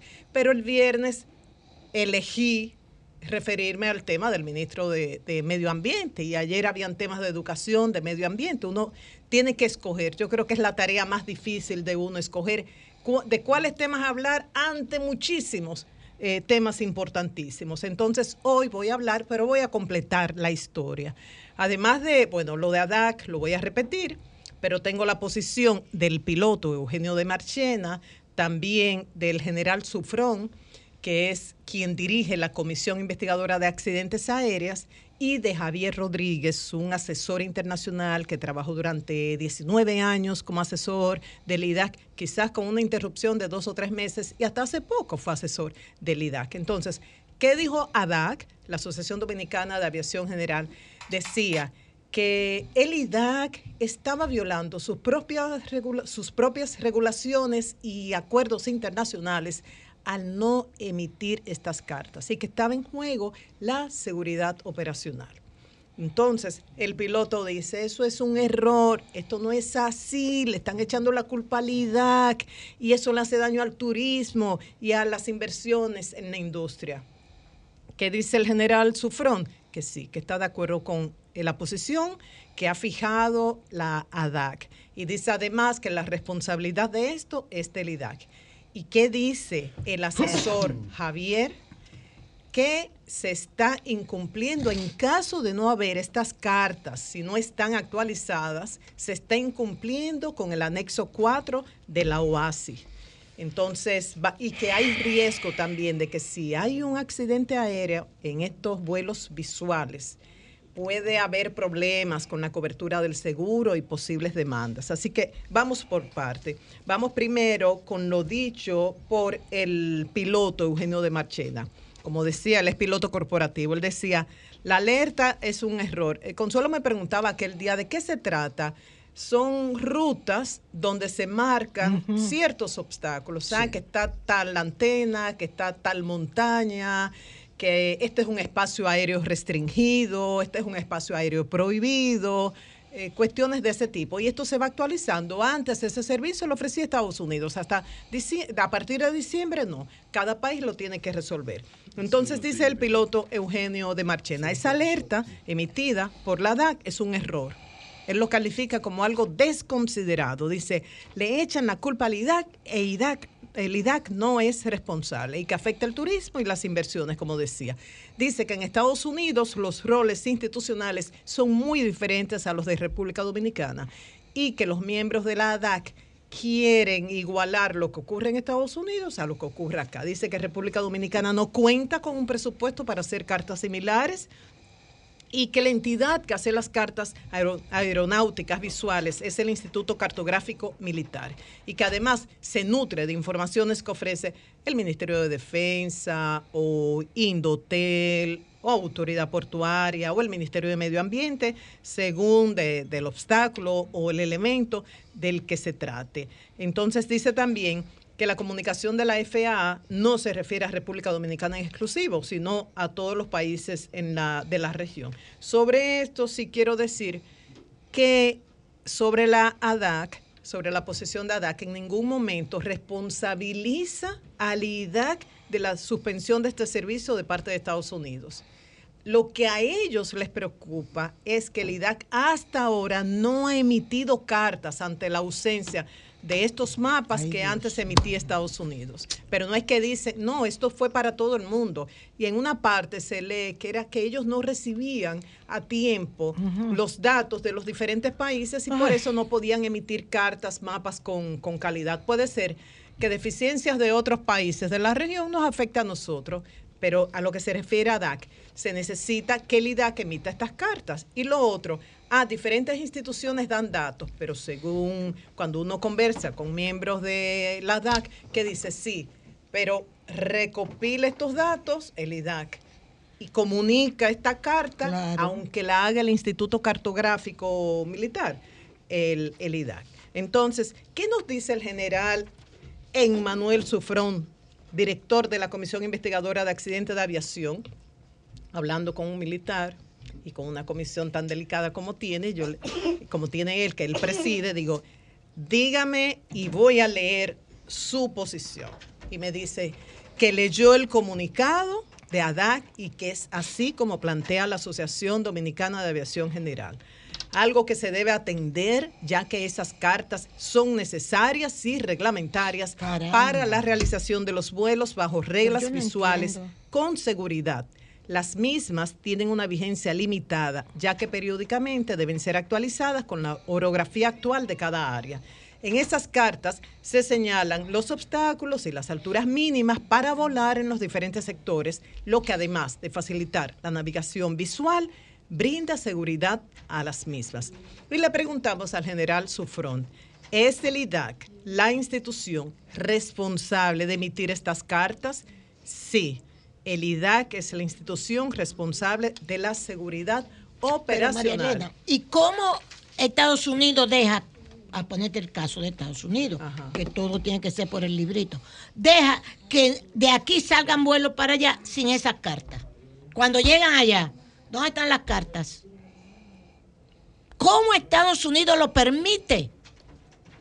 Porque ya que aquí se hacen de la vista gorda y a este ocu- no que es que no me dan tal cosa, no que es el otro que tiene la culpa, no, porque aquí, ¿verdad? Somos especialistas en eso, en, en- en salir culpando al otro. ¿Cómo en Estados Unidos, para ponerte un caso, en Francia, se llega a esos sitios sin las fuñías cartas que el IDAC tiene que tener? Excelente pregunta para el funcionario del IDAC. Sí. que gracias a Que Luis responda. José Chávez. Eh, Luis José, gracias por tu gestión. Claro. Eh, desde no el viernes pasado, el anterior, estoy ahí molestando a Luis José. La respuesta, Luis la José es una respuesta. estrella. Y gracias a Dios, este viernes estará acá uno o dos representantes del IDAC y responderá eso o más. Claro. Entonces, Javier Rodríguez, asesor del IDAC por cerca de, bueno, desde el 2009 y hasta hace poco, como hasta febrero, era asesor, un reconocido asesor internacional que le dije, eh, y gracias por la confianza en este medio, Sol de la Mañana, a través de mi persona, y esperamos contar con su presencia acá, porque a Javier es una persona que, que el país eh, le agradece mucho, de mucho de lo que tenemos hoy en aviación se le debe a él. Entonces él nos decía, estas cartas son para cualquier aeronave que depende de navegación visual. Es el IDAC, el Departamento de Navegación Aérea, el encargado de emitir Oye, estas eso. cartas. O sea, ya son dos que coinciden. Así como Eugenio de Marchina dice que no, tanto Sufrón como Javier coinciden en esto. Si es verdad que no tienen cartas actualizadas, estarían faltando al cumplimiento del anexo 4 de- la, de la OASI, que dicta los estándares para crear y publicar estas cartas. Y ellos tendrían que notificar al OASI de por qué no pueden cumplir con este anexo 4. Dice, podría estar en juego la seguridad operacional, porque no, no, si no está, no cuentan con estas cartas, estos mapas, no saben si la montaña tiene mil pies o 800. Carajo. Eh, bueno, dice, las torres generalmente tienen luces, pero un tendido eléctrico, no saben si el aeropuerto está cerrado o abierto, si la pista es de concreto o de grama. El problema es que un, que un avión tenga un accidente y que los abogados le pongan una demanda a la compañía que está volando porque no tienen la carta actualizada y entonces de ahí pueden salir otras demandas. Claro. Entonces ya ahí planteé la posición de tres profesionales importantes, reconocidos de la industria, además de la posición de ADAC. Ya la palabra final la tiene el IDAC y como decía, gracias a la gestión de Luis José Chávez, el viernes vamos a contar con un funcionario del IDAC y con esto concluye tu compañerita Eurica. Vázquez. Gracias, gracias María Elena. Muy bien, Elena, buen ese muy- punto que tú estás Excelente. tratando, yo te felicito porque eso es importantísimo, eso Así que estás es. haciendo. ¿eh? Muy bien. y la forma como lo importante es la seguridad de los viajeros que vuelan desde República Dominicana. Es de eso que se está hablando, ¿eh? Así es. Y, y tú sabes que, Consuelo, algo muy importante, la información. Todos Claro. nosotros como comunicadores sabemos que cuando hay una información clara, se evitan confusiones, Se evita todo, sí. Claro. No, porque hay diferentes puntos de vista. Sí, yo lo demostré con Sí. esto. Claro. Pero la palabra Información. final la tiene el IDAC. El Tiene IDAC. que hablar, tiene que claro. hablar. Correcto, muy bien. 10, 20 minutos, continuamos con los comentarios. Dame- dame Jonathan la- Lidiano. información Ah, importante. perdón, Jonathan, excusa. Jonathan, Primicia. Primicia. Primicia. La UDC, una parte importante de su dirección política, está convocando ahora en los jardines del Hotel Embajador. Esa es la del gallo, una- la de- la de- El partido UDC, la Unión Demócrata Cristiana, de- de- de- que preside Luis Acosta Luis Moreta, Acosta, el gallo. el gallo, nuestro amigo, porque al parecer Luis tiene un acuerdo casi rubricado con el PRM, pero el 70% del partido no está de acuerdo y están convocando ahora mismo una rueda de prensa para anunciar la convocatoria de una asamblea extraordinaria para sacar a Luis Acosta de la presidencia del partido. Ay, Dios mío. Bueno. Lea, llámate el Llámate a Luis Acosta el gallo ahí, por O favor. llámate al gallo para O a que- lo- a lo- cante, para que cante. Y a los el otros también. único país a donde, y quiero que José oiga esto porque José es muy crítico de estas cosas. El único país, José, Ajá. que van los partidos y pierden. Y vuelven los mismos dirigentes y se postulan, y repostulan, y recontrapostulan, y siguen perdiendo su partido y siguen perdiendo y sacan cero votos. En las en este. En España, el que perdió se fue. El que, lo, lo que dirigentes que no van y, y- y ganan, pu- se van, tienen que irse. Aquí siguen y siguen y siguen. Si suben a la presidencia, no quieren bajar. Es verdad, todos. Comenzando, no voy a hablar de Trujillo, con Balaguer. Sí, así. ¿ok? Hasta el día de hoy. Todos. Todos. Todos. Y las últimas crisis que se han armado en partidos políticos es por la vaina de la reelección. Sí, Léase PLD, Fuerza del Pueblo, lo último que pasó. El PRD, ni se diga. El Partido Reformista, ni existe. Quique, pase business. Entonces, Ey, usted ve, después bien, se va al Business lío, no, retire eso. Usted dijo business y business. Eso es negocio. No, Negocios business es negocio. Eso es negocio. Ah, bueno, pero el político. El hecho, político. hay una licenciatura. político lo cambia, lo cambia. Business Bueno, politics. eso fue con sarcasmo. que, que, Eh. no se le va a quedar callado con eso. Quique, él me ama. Eh, ¿La ha votado cuántas veces? Que ha la- votado cinco veces. Eh, exacto. Cinco veces y la va a votar otra vez. Consuelo y Eddie. No, no. Y solamente para decir esto, Ajá. tú oye, el señor, el general Homero Lajara Solá, El hijo de Monina Solá de y Lajara Solá, Burgos. Un saludo al escribió general, mi hoy, amigo. me lo acaba de enviar la información Carmen Inver. ¿Qué dice? No le hicieron ningún homenaje el, minis- el Ministerio de Cultura a doña Monina Solá, primera artista, primerísima, una de las primeras artistas dominicanas. Así es. Señores, y el Ministerio de Cultura Nanina de nada. Nada, dice en la muy dolido Qué pena. el general Homero Lajara Solá, con mucha razón. Qué pena. Sí, yo creo, yo creo que no, que se falló, que el Ministerio de Cultura falló. Así es. Jonathan Liriano, adelante, hermano. Muy buenos días, República Dominicana. Saludos para todos los hombres y mujeres de trabajo que nos honran con su sintonía. Un saludo especial a los médicos, a las enfermeras, a los asistentes de los hospitales públicos y privados, a los técnicos, bionalistas que se dedicaron a estudiar para ganarse la vida trabajando la ciencia aplicada a la gente. A gente como ustedes que hay que hacerle estatuas y honores en la sociedad y darle muchos likes. Eh, saludos Mira, para todos me- ustedes. me- discúlpame, Jonathan, rapidito. Me escriben que la madre que yo cité en mi comentario, que hizo la publicación sobre el centro Conglan, Ajá. el centro de la eh, señora Elizabeth. Elizabeth, eh, Silverio, eh, dice que eh, la madre es la arquitecta Niurka Tejeda que dice que en, un llamado, una carta abierta le hace al presidente de la República pidiéndole más centro de atención y la búsqueda de soluciones porque ahora los niños que estaban en ese centro están desesperados. Muy bien. Y los familiares, ¿no? Bien, hoy a las informamos que el jueves a las 6 de la tarde en el Colegio Médico Dominicano, un grupo de ciudadanos y personalidades tendrán un acto de respaldo a Miguel Seara Hatton como ministro de Medio Ambiente y a los trabajos de asentamiento de ese Que ministerio. mire la está encuesta RD. realizando. A ver que, el que- que él entiende. No, el que tiene que ver el presidente. No, no, que ¿Quién es que la le va a hacer el homenaje a Miguel? Varios la amigos encuesta. y cercanos, técnicos, profesionales también, como lo ha hecho la Academia de Ciencias. Han hecho muchos sectores. Bien. Eh, trataré de Cuando uno jugaba bola, al que estaba en, en último lugar le decían la chu. La chu.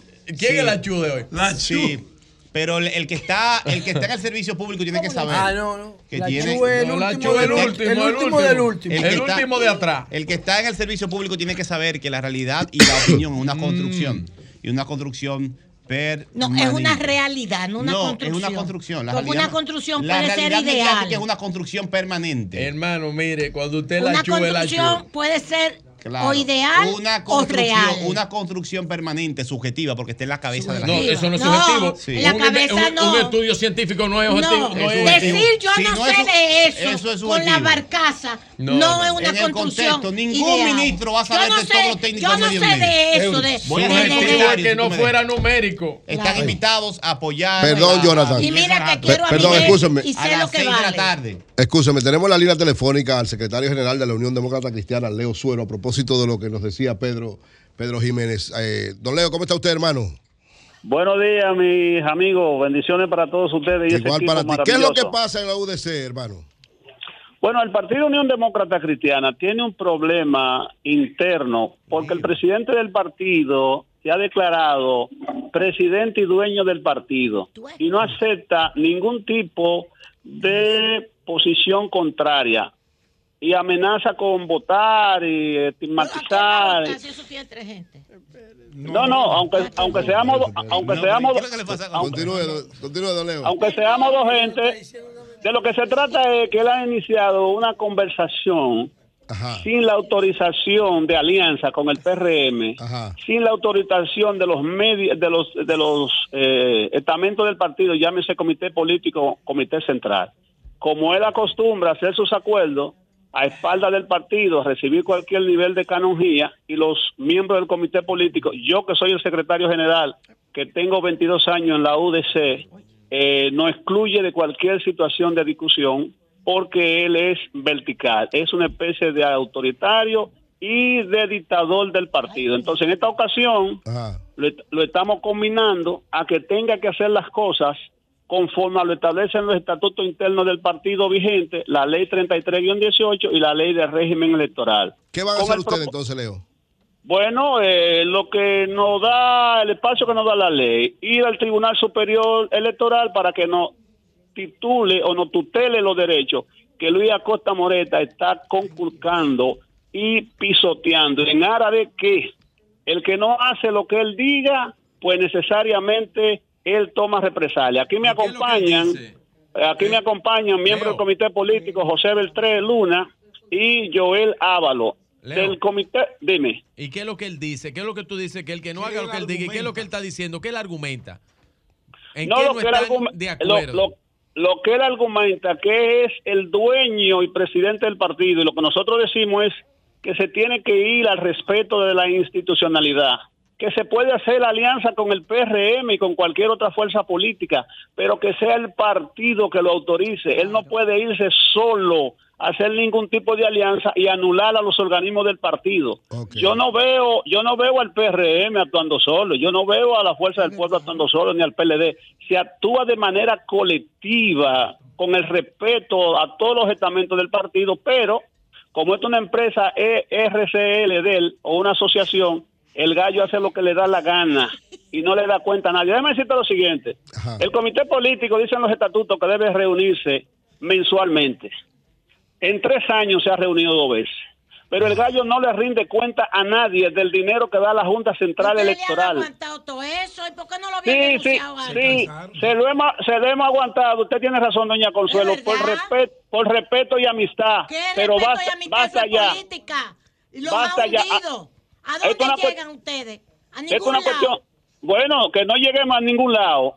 Eh, probablemente no, pero le hacemos. le- le, le- damos a conocer al pueblo de que hay algunas personas que se pintan de santurrones que no lo son tanto. Yo no quiero entrar en situaciones de tipo personales. En este momento estamos eh, eh, tratando el tema de forma institucional, pero de no temperar a ello, nosotros lo vamos a notificar vía alguacil para que se abstenga de hacer cualquier tipo de negociación y cualquier tipo de asamblea siguiendo el debido proceso, o de lo contrario, no veremos en el Tribunal Superior Electoral. Esto no gracias, es de enemigo. Gracias, a usted. Gracias. Gracias a usted. Bien, era Leo Suero, el secretario general de la Unión Demócrata Cristiana, informa- confirmando lo que decía Pedro Jiménez, de que hay una situación complicada situación con el Luis El Gallo. Y tú sabes que eso va a pasar con muchos partidos de esos minoritarios, porque Por- ellos están por las alianzas. En cuanto a las alianzas, a quién apoyamos y a quién no apoyamos. Continúa. Hay unas ofertas del gobierno que ha atentado a los presidentes de Sí, esas está detrás de todos. Pero, pero esas negociaciones no incluyen a la estructura del partido. Así es. Continúa, Jonathan. Buenos días de nuevo, República Dominicana. Le voy a compartir una información actual de lo que está pasando con Meta, la empresa de, de Facebook, y voy a tratar de hacer un análisis breve de cuál es la situación política, social, trascendente de esta época a propósito de los grandes cambios tecnológicos y económicos que estamos viviendo. La Unión Europea impuso ayer una a Meta una multa récord por privacidad eh, por violación a la privacidad por un valor de 1.300 millones de dólares. Y le ordenó que deje de trasladar los datos de los usuarios al otro lado del Atlántico, Estados Unidos. Un nuevo capítulo en una saga que se ha prolongado una década y que comenzó por preocupaciones en torno al libre espionaje, al ci- ciberespionaje. La, esta es la multa más grande que se le ha puesto a una empresa tecnológica, ¿Cuánto? euro- eh, 1.300 millones de dólares. No. La multa más grande que se le ha puesto a una empresa tecnológica es a Facebook por Cambridge Analytica. Pero esta, ¿cuánto fue la otra? 5 mil millones de dólares. 5 mil, bueno. Sí, por hacer truco con las elecciones esta es de- contra bueno, Pero esta es de, de la Unión Europea. De la Unión Europea. Ah, de la Unión Europea, Es de un 1.300 organismo millones. De la Unión Europea. Y ya la Unión Europea es tiene. brutal. ¿A quién se la pusieron? A? Meta. A Meta. ¿Al mismo Facebook? Claro. Sí, a Meta. Facebook. Es que son muy truqueros. Demasiado truquero. ¿Cuál es el problema? Está, ¿Tú entiendes? Hace más de 10 años que la Unión Europea Sí, está, luchando con Estados Unidos. Primero comenzó con una co- acusación de ciberespionaje. ¿Qué dice la Unión Europea? Sí. Los Estados Unidos a través de Facebook está utilizando la data de nuestros ciudadanos Sí. para ciberespionaje. Y utiliza esa misma empresa, que es Facebook, para poder conocer las realidades sociales, políticas, económicas de nuestro país y atacarnos a nosotros que somos su propio aliado. Van dos veces que se pronuncia la Unión Europea y creó una normativa que le llama escudo de datos para proteger la normativa a Europa de su principal aliado económico y político, que es Estados Unidos. Esto eh, es parte de una, un conflicto político global que hay ahora mismo. Todos recordamos el caso de Snowden y la Agencia de Seguridad Nacional de Estados Unidos, cuyo uno de sus contratistas reveló que a través de esta agencia y de otras, Estados Unidos utiliza el Internet y las plataformas para tener control privado, particular, social, político y económico del mundo. Y hoy esta sanción que impone la Unión Europea a Meta no es más que la continuidad de esto. ¿A dónde voy? ¿A dónde voy? Julio hizo un comentario el otro día a propósito de la inteligencia artificial, el cambio de sentido, la descomposición social que hay en el país. Vamos a tratar de contribuir para que tengamos un acercamiento, desde mi punto de vista, a lo que está pasando en el mundo y cuál es el desafío para República Dominicana, muy brevemente. Miren, los medios no son pasivos, los medios son instrumentos, pero los medios de comunicación son ahora mismo las plataformas de socialización, es decir, de inducción, de vinculación del ser humano con el resto de la sociedad más poderosa del planeta.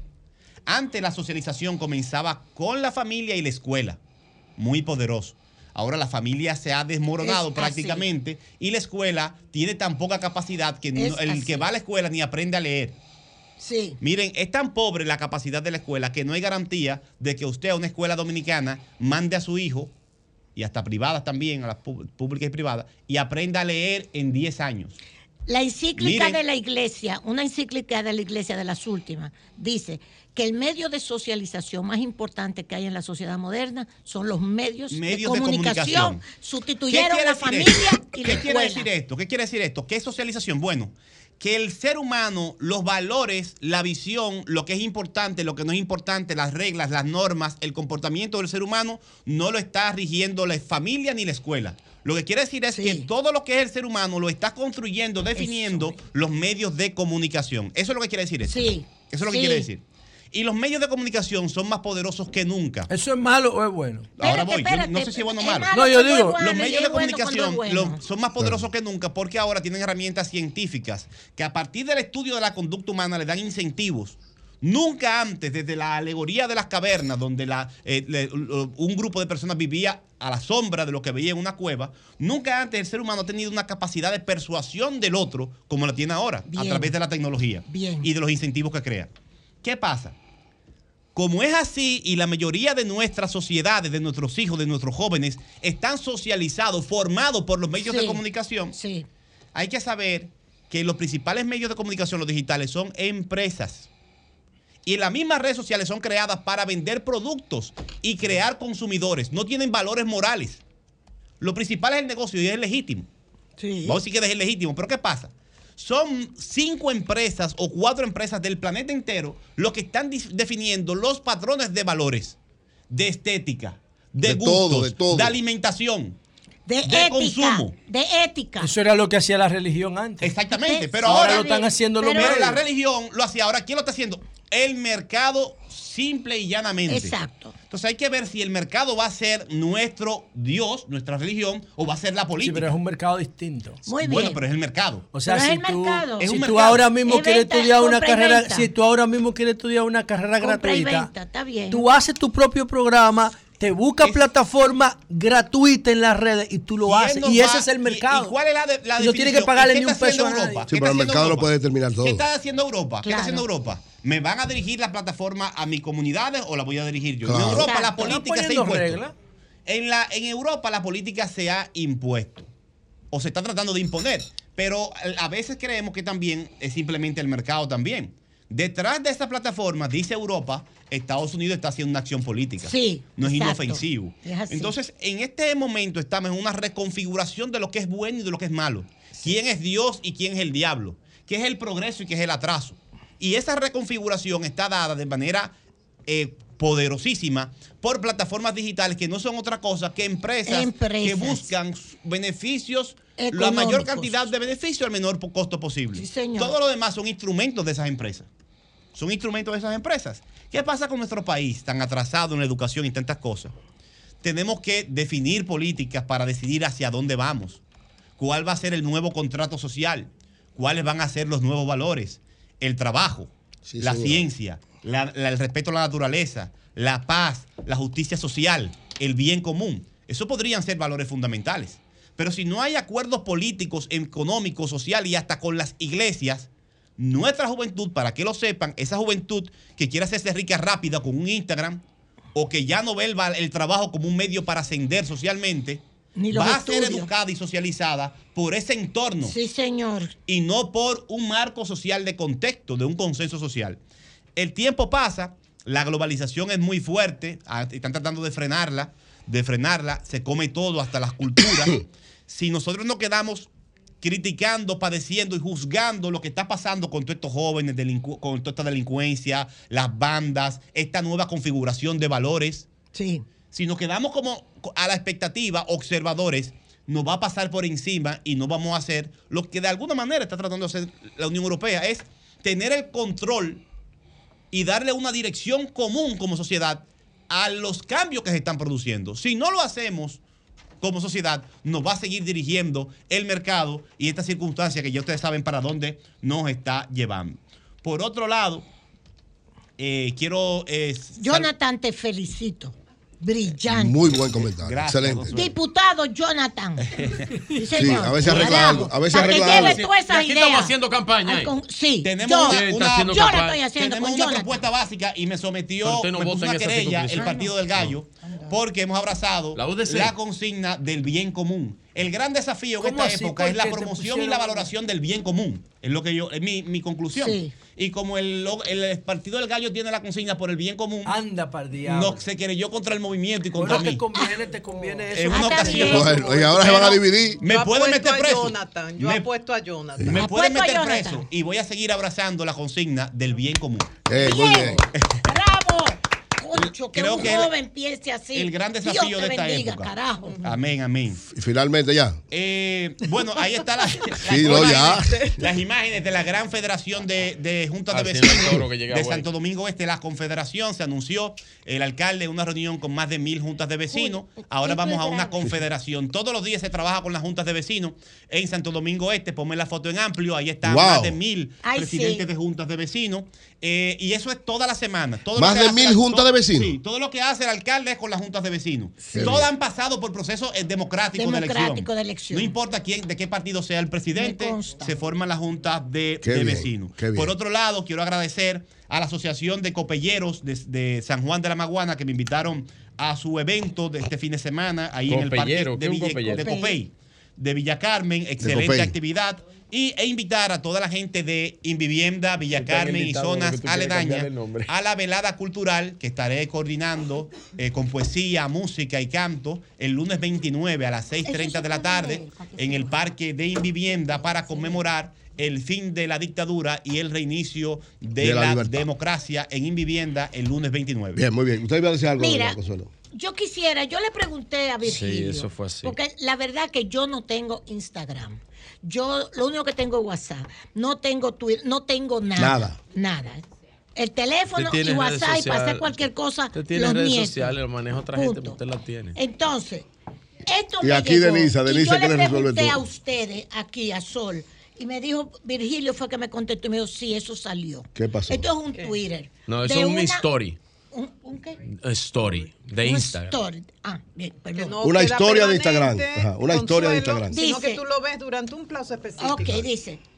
Es la madre de alguien, que no voy a decir, La- porque yo le bueno, pregunté, ah, no lo Es la diga. madre de Maldita presión social. Esa es la madre del doctorcito. Del Yo lo doctorcito. comenté ayer. Sí. Ah, tú lo comentaste ayer. Pero dígalo, no importa. Sí, es que eso me, me dolió tanto.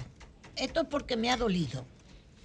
Maldita presión social. Tanta gente hablando mierda sin saber que falta bajo de empatía. Cuánta crueldad. Él sí tiene una madre.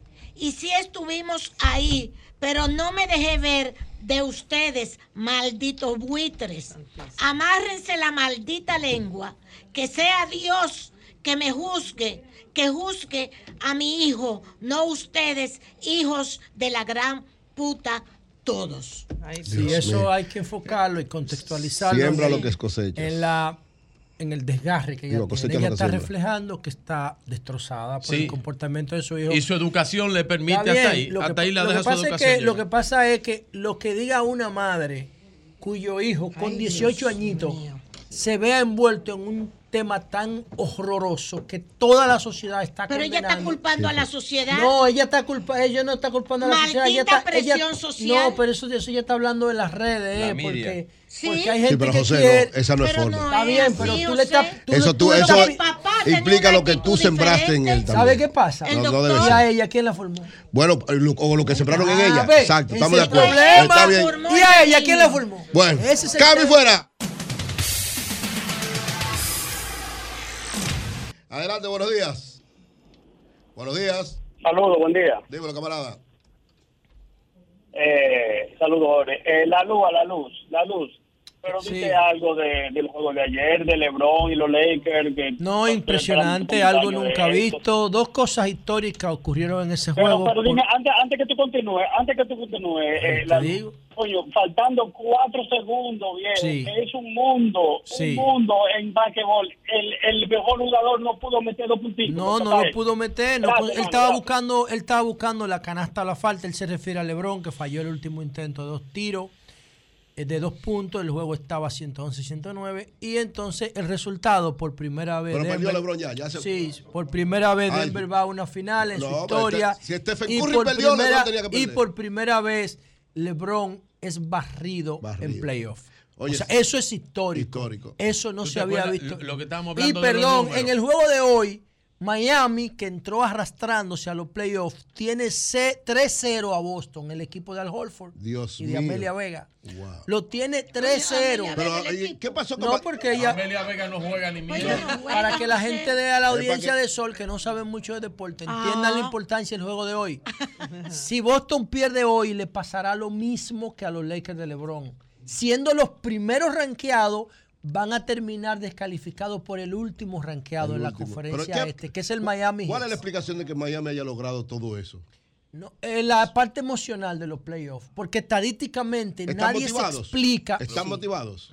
Estadísticamente nadie se explica José. cómo es posible que, Que Miami, tenga a Boston 0 Claro. José, eh, eh, vi- eh, eh, esta mañana Julio hizo la crítica que le tienen el racismo en España a Vinicius. A Vinicius. A. Vinicius, que es el Pues portugués se que llevaron está en- cuatro presos en España porque pusieron una pancarta, una tela enorme en un Vinicius, puente te que decía Madrid odia a Vinicius. Eso es y se llevaron cuatro presos en Madrid. Dice el New esta York mañana. Times, dice el New York Times en el día de hoy, dice el New York Times en el día de hoy, que si por causa del racismo el Real Madrid pierde a Vinicius, no solamente estará perdiendo el, uno de los mejores jugadores de la historia, dice el New York Times en su editorial, Sí, sí. sino que la sociedad española será culpable. Pero acá, ese racismo en España está fuerte. Pero yo creo Lo que yo te decía. vida- Pero- pero nunca en la vida Ahí había aparecido algo así. interpretación bíblica del hijo de Noé, No, de Es ahí que nace. Búsquenlo, no quieren ver la verdad. Esos son los españoles, ningún Los bíblico. españoles que están- No me veas son los con españoles, no vengan con la. Biblia. Adelante, buenos días. Te lo leo, lo tengo aquí. Te lo leo. En la Biblia todos somos iguales, negro, blanco, rojo, azul No es verdad eso. Adelante, Buen buenos día. días. Los Eh, descendientes de mañana Queremos el análisis de de Eury, queremos el análisis de Eury de la encuesta, porque la otra vez hizo un análisis que Abel iba a salir con el 50% esta vez. ¿De qué encuesta? Que te caíste en la encuesta. ¿De tú. cuál encuesta? Leonel, ¿cómo? No, en, este, en ¿Qué este- sé yo? Con- esta encuesta Ah, lo dice Abel. claro, Leonel subiendo y Abel bajando. La Sí. suma cero, Ya, la suma cero. sí. Adelante, buenos Cuando días. uno sube, el otro baja. Cuando el otro sube, el otro es así, la suma cero. Adelante, buenos días. Sí, buenos días, Buenos buenos días. días. Oigan, a propósito de esta violencia que estamos viviendo y esta delincuencia y todo esto, yo me pregunto, ¿por qué las autoridades de la luz se hacen una... Porque es eso que él... Dígame. Repite que te, ajá, te oímos ¿Por qué las autoridades se cortó? Si las autoridades no se la luz, ese proyecto... Creo Tenemos problemas contigo. Ella Tenemos está diciendo, ella está diciendo que ante esta violencia, Claro. ¿por qué las autoridades no implementan mi proyecto? Bueno, se supone, se supone, yo estoy esperando una llamada. En ¿Tú crees que antes de la reelección o después de No, la yo reelección? pienso que en junio. Ah. No, porque desde que llegaron están en eso. Si tú no lo tienes en Adelante, buenos días. ¿Eh? No te prueben una No, lo estamos por implementar Bueno, en, la, en el. Distrito Municipal de San. Luis, pero todavía no Estamos en eso. Adelante, buenos días. José de la Luz, mira, dime, Dime. cuál es el versículo de Noé que habla de la... De la eh, Eh, oye, te lo digo ahora mismo, hermano, eh, el artículo, esto en Génesis 9, 18, 9, en Génesis 9 del 18 al 27, es cuando Noé eh, maldice a su hijo menor Can, el, el que luego se generaría la descendencia de los Canaán por haberlo visto en cuero y borracho.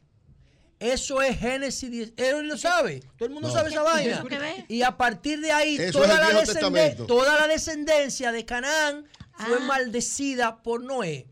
Entonces los, los descendientes de Canaán son los africanos, los descendientes de, de Zen son los, los asiáticos y los descendientes de Eso es el Jafé es son viejo- los europeos. Pero oye, ese es el Viejo Testamento. Jesús dijo, Pablo dice, oye, pero oye. Yo no soy experto en Biblia. Pero, No, por eso, no soy un como- pendejo. no, como, como tú no eres experto en Biblia, es por eso que tú no sabes. No, está bien, pero soy yo. Pablo yo estoy dice- interpretando. No, pero oye, No, porque es el Viejo Testamento. Claro. Cambia, cambia. No me vean con cuento. El origen, del, el origen del racismo es ese. No, la- No es verdad. la Biblia Lo dicen dice- los grandes estudiosos. Ese. La No Biblia dice, todos somos bien, ¿cuál es el iguales. origen del racismo? Oye, pero El no, las ¿cuál? diferencias de los grupos. Exacto, el- el racismo, la diferencia es el hombre. sociales. Los europeos lo utilizaron primero en la Así conquista. El ser humano es que No, estamos hablando antes. La conquista tiene 500 años, hermano. Señores, estamos hablando de José, 5000 años. el racismo y la desigualdad. Judea, por ejemplo, tenía varias tribus y hacía negocio con todo el mundo sin problema. Hermano, la Biblia dice que todos somos iguales. Jesús no quiere Me a están todos quiere todos iguales. Me están atacando porque yo le estoy atacando sus valores. Ama a tu prójimo como a ti mismo. no soy yo. Oye, qué cosa tan Génesis bella. 9.7. Están hablando No, de no la practico. Oye, Génesis. Racismo depende de la Ama a tu mata. prójimo Claro. como a ti mismo. Yo no Cambió a, a nuevos rachos y el cuero. depende de la mata, si es de guineo, de Adelante, buenos días. Pero lo dice. Lo dice la Biblia. Ah, Eso es todo. No Buenos se días, buenos días. entiende, No se No, yo entiende. no lo Espero que me den, practico. espero que me den la oportunidad. Dile que uno a la vez. Aló. Vamos. Sí, oye, me quiero quiero referir a dos cosas y quiero que me den la oportunidad de Una, Adelante, una, adelante, una hoy y otra mañana. una. Es que mañana no puedo, porque ustedes no Sigue, hay, nada más. Bueno, me voy con la primera de la encuesta, la encuestadora de ustedes. Dale. Yo dije desde el principio que ellos iban a ir modificando, modificando, porque ellos tienen tiempo para eso. Sí. Pero eso no tiene nada que ver con la realidad. Ok. ¿Cuál es la realidad? Nosotros, nosotros tenemos una, tenemos una encuesta ¿Cuál? y quien, quien habla no está con nadie, con nadie absolutamente. Pero ¿cuál es su Pero realidad, jefe? tenemos, tenemos una encuesta que le puedo dar todos los numeritos. Gracias, hermano. Mañana, oye, ¿Cuál es aló, tu realidad? Leonel Fernández tiene Está un bien, ya, 42, ya, ya, un ya, cu- ya, Ya, él que- que tiene, ya él dijo es su que él tiene su José, Pablo, derecho a dijo su opinar lo que realidad. quiera. Silencio. José, oye esta. Respétalo. Pablo, en Gálatas 3, Pablo es nuevo, eso es Nuevo Testamento. pero- Háblame de, pero la, espérate, de- de espérate, la pero maldición que. Noé le hizo a. Calma. Gálatas, Pablo dice, en Gálatas 3, 28, 29, no hay judío ni gentil, no hay esclavo ni libre, Óyelo no hay nadie de color hombre ni mujer, porque todos son uno en Cristo Jesús. ¿Por qué no quitan, Todos somos iguales. ¿Y por qué no quitan la, y por qué no quitan la, la narración de No, Noé? oye, la- De- de- la puedes quitar porque está ahí. porque El nuevo- yo lo dijeron. pero oye, el yo me estoy inventando pero algo, lo voy a oye. leer. Pero tú sabes que no, es- que no es un invento. Pero espérate, oye. Lo primero es que tú sabes No, no, que el pero- primer invento es Noé. José, el Nuevo Testamento es el nuevo pacto. Ya el otro, todo lo otro quedó atrás. Entonces, Adán y Eva, Adán y Eva no existen. Sí existe. Ve, Adán y Eva no existen. Claro que sí, pero- Y Adán y Eva no están en el mismo Génesis donde está Noé. Pero claro. Entonces te conviene uno y otro no. no, lo que pasa es todo lo que tú. Creas. Todo lo que tú creas incorrecto. No es el, el santo lo borracho. El primer borracho de la historia. Noé. Adelante, buenos Por días. eso fue que lo dijo. Buenos días, equipo. Sí. Por borracho. Ah, tú estabas borracho, no era verdad. Es verdad. Buenos días. Buenos días. Adelante. Le habla- Le habla Samuel Valeria, güey. No, pues te falta, camarada. ¿Qué pasó? No. Tranquilo, Bobby. Bobby, Bobby, te falta un poquito. Tiene que hacer la. Asociación Cibao de Ahorros y Préstamos te da la hora 11 de la mañana. Cuando planificas tu ahorro, vas más seguro a lo que quieres. Con la cuenta de ahorro planificado de la Asociación Cibao, puedes elegir el monto, la frecuencia y el plazo que prefieras. Es como un SAN, pero mejor. Ven por tu cuenta de ahorro planificado y comienza a ahorrar. Asociación Cibao. Cuidamos cada paso de tu vida. 106.5. Estamos con nuestros amigos y amigas. Adelante, buenos días. Vamos a seguir. Buenos No hay días. vehículo en la radio hoy. Adelante, buenos No días. diga eso. Aló. Aló. Sí, buen día. Buenos días. Sí. Mire, Eury, vengan aquí a Moca a hacer la encuesta para que ustedes vean la vagabundería que hay aquí en ¿Qué Moca. pasó, ¿Qué en la pasó allá? allá en Moca?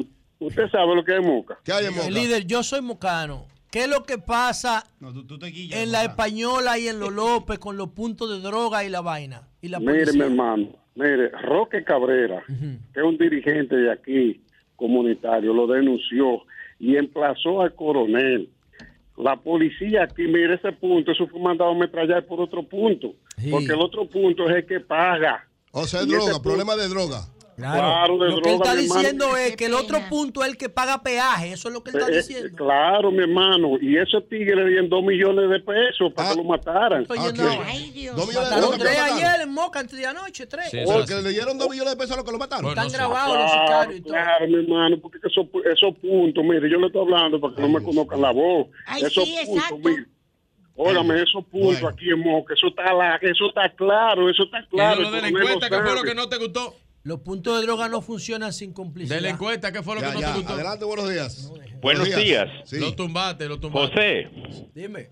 José, el otro día tú decías que a Binader no le tiembla el pulso para quitar a un funcionario. Sí, No, no le tiembla. pero Lo ha escúchame. Sí, pero escúchame, por favor. Pero dale. Fíjate que el funcionario, donde otro funcionario, que fue el ministro de Educación Fulcar, dijo que él pagó más de 3 mil millones de pesos por productos que no se suplieron al ministerio. Mira lo que hace. Él no lo destituyó, él lo cambió a ministro sin cartera. No, no, o él- sea, él- cobra, él- él, él- te- él- él- lo él que está pasa es que cobrando. él era su, era su coordinador de campaña. Sí, pero y él tú está lo puedes cobrando. interpretar como tú pero, quieras, pero, espérate, ¿O no lo espérate, no lo quitó. No, no, no, él está cobrando. Él Ahora, es un funcionario. Público hace una investigación. Él es un funcionario, él es un funcionario y está cobrando, no lo quitó. Abinader no le tiembla el Él está ahí, él está cobrando de, él está cobrando del Estado. Está, bien. Entonces, a favor de quién tú estabas que le gustaba? De Danilo, que no Ya. quitaba nunca a nadie. Adelante, buenos y días. tenía la corrupción a de guardaespaldas. Adelante, buenos días. Deja a Danilo tranquilo. Adelante, buenos días. tranquilo Ah. que no está metido. deja a Danilo tranquilo. Adelante, buenos días. Los ¿Cómo retiro. Gracias. ¿Cómo están todos? Oviedo. Mirador Sur. Adelante, Oviedo, camarada y amigo, directo. Eh, Doña Consuelo, lo que usted revela de esa señora, ese, de esa historia, Ajá. yo voy a decir algo que no le va a gustar al amigo, al brillante José La Luz. Ay, es, es Ricardo. Sí, es Oviedo. Ah, Oviedo, Oviedo. Oviedo. José, eso es, eh, ese, ese comportamiento eh, verbal de esa madre es lo mismo que refleja, que refleja el hijo Así del es. doctor en su comportamiento ya criminal. Claro. Es lo mismo que existan cosas que tú estás de acuerdo que promueve el dembow, que nada más habla de violencia, de maltrato a la mujer y de No, droga. no es verdad que todos los mismo. hablan de eso. pasa es que no José es no oye cierto. eso. No es Él cierto. lo promueve, pero no lo Yo lo escucho y Lo te puedo pegado. citar 20 dembow José que no, a Sabina. hablan, que no hablan Déjame de terminar. eso. Sin embargo, lo que, lo que más pega, lo que más promueven son los que hablan de José Luis droga y de violencia. Y, y- y mira, y mira, ayer No, no el más influente Perales muy bueno. de todos esos comunicadores, mira, no voy a mencionar su nombre, Sí, de mejor no lo mencione, mejor no lo pero mencione. sé que se lleva muy bien con José. Agarró y acabó con la mayoría de comunicadores de este país. Le dijo hasta del mal que se iban a morir. Eh, Eso Entonces, muy una mal. persona de parte con ese amigo Santiago. comportamiento social que genere odio, violencia, drogas. Pero tú es empezaste Dios, a hablar que con la mamá del doctorcito y te ahora termina con ¿Hasta dónde Santiago. ¿Cuál es tu enfoque? Dime, porque no entiendo. No, él lo ¿Cuál está es metiendo en un saco. No es lo mismo, pero lo que nosotros tenemos que hacer reforzar a los niños para que bloquearle ese tipo de cosas. Lo que pasa es que tú, no- lo que tú no dices es que todos ellos, los urbanos, el mismo caso de Santiago, del doctor Natra, del doctorcito, del doctorcito no, porque ya el doctor Natra le estaba dando una educación, que él no la cogiera otra cosa. Ah, ellos son, ellos, ellos son de la marginalidad. El Estado de Derecho no los considera, José, ni siquiera los José, cuenta. El Hasta que no cometen un, lío o hacen una carga. en. ¿Eh? Eso es lo que tú no dices, que les roban todos los derechos a los urbanos en cuando son niños. José, Les roban todos los el derechos. doctor le dice en una entrevista en vivo Ese es el lupe proletariado, la cultura del lupe proletariado. ¿Cuántas nunca lo ha fichas leído. hay en el grupo? Es relajando. El 1% de la Oye, ya. Consuelo, escuche esto. El doctor le dice a su hijo, el doctorcito, en una entrevista en vivo, el los amigos tuyos que andan contigo día a día en discotecas, en parrandas, ¿cuántas fichas Este tienen? programa es tuyo, eh, Ricardo. Todos tus amigos. Bueno. Por Dios. Bueno, Es gracias, este camarada, programa, gracias. Abrazo. Adelante, buenos días. Buenos días. Buenos días. Sí, adelante. Camarada, Dímelo. Concho, Domingo Vargas, Ah. Dime, Domingo, camarada. Ayer fue que peleó con todo el todo mundo. bien. Consuelo, ¿Eh? yo fui que le envié la noticia de Infobar del muñeco que colgaron en un puente en Madrid con la camiseta Ah, de Vinicius. fuiste tú, gracias. Ah, gracias, Domingo. Gracias. Sí. Gracias, no me di Él- cuenta. Epa, dímelo. El racismo es una enfermedad de la ignorancia, del analfabetismo. Todavía que estoy. Güey, silencio, Yo- silencio. yo- espérate, güey, espérate, está en el aire. Henry, No, el racismo es un instrumento Güey, político. güey, güey. Adelante, hermano, termina. hay, hay- hay un fenómeno, hay un fenómeno que yo los invito a ustedes a que investiguen. Eh, con respecto al comentario que Pedro hizo de la pareja Sí. que, que tiene problemas Claro. renales que se tienen que realizar. Sí.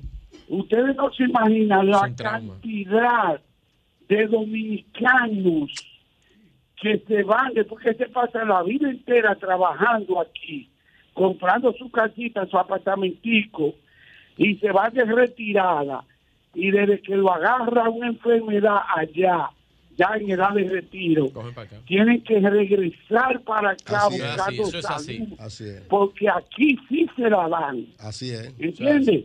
Y muchos cometen el error de entregar la residencia. Porque yo lo digo, hágase ciudadano. Está bien, camarada, Entonces, gracias. entrega la residencia y la cambian Es que por una es visa de paseo. Gracias, hermano. Pero Eury, ¿tú sabes quién felicitar a? Paola Aquino, que es la encargada de Pauta de Sol, que Eh.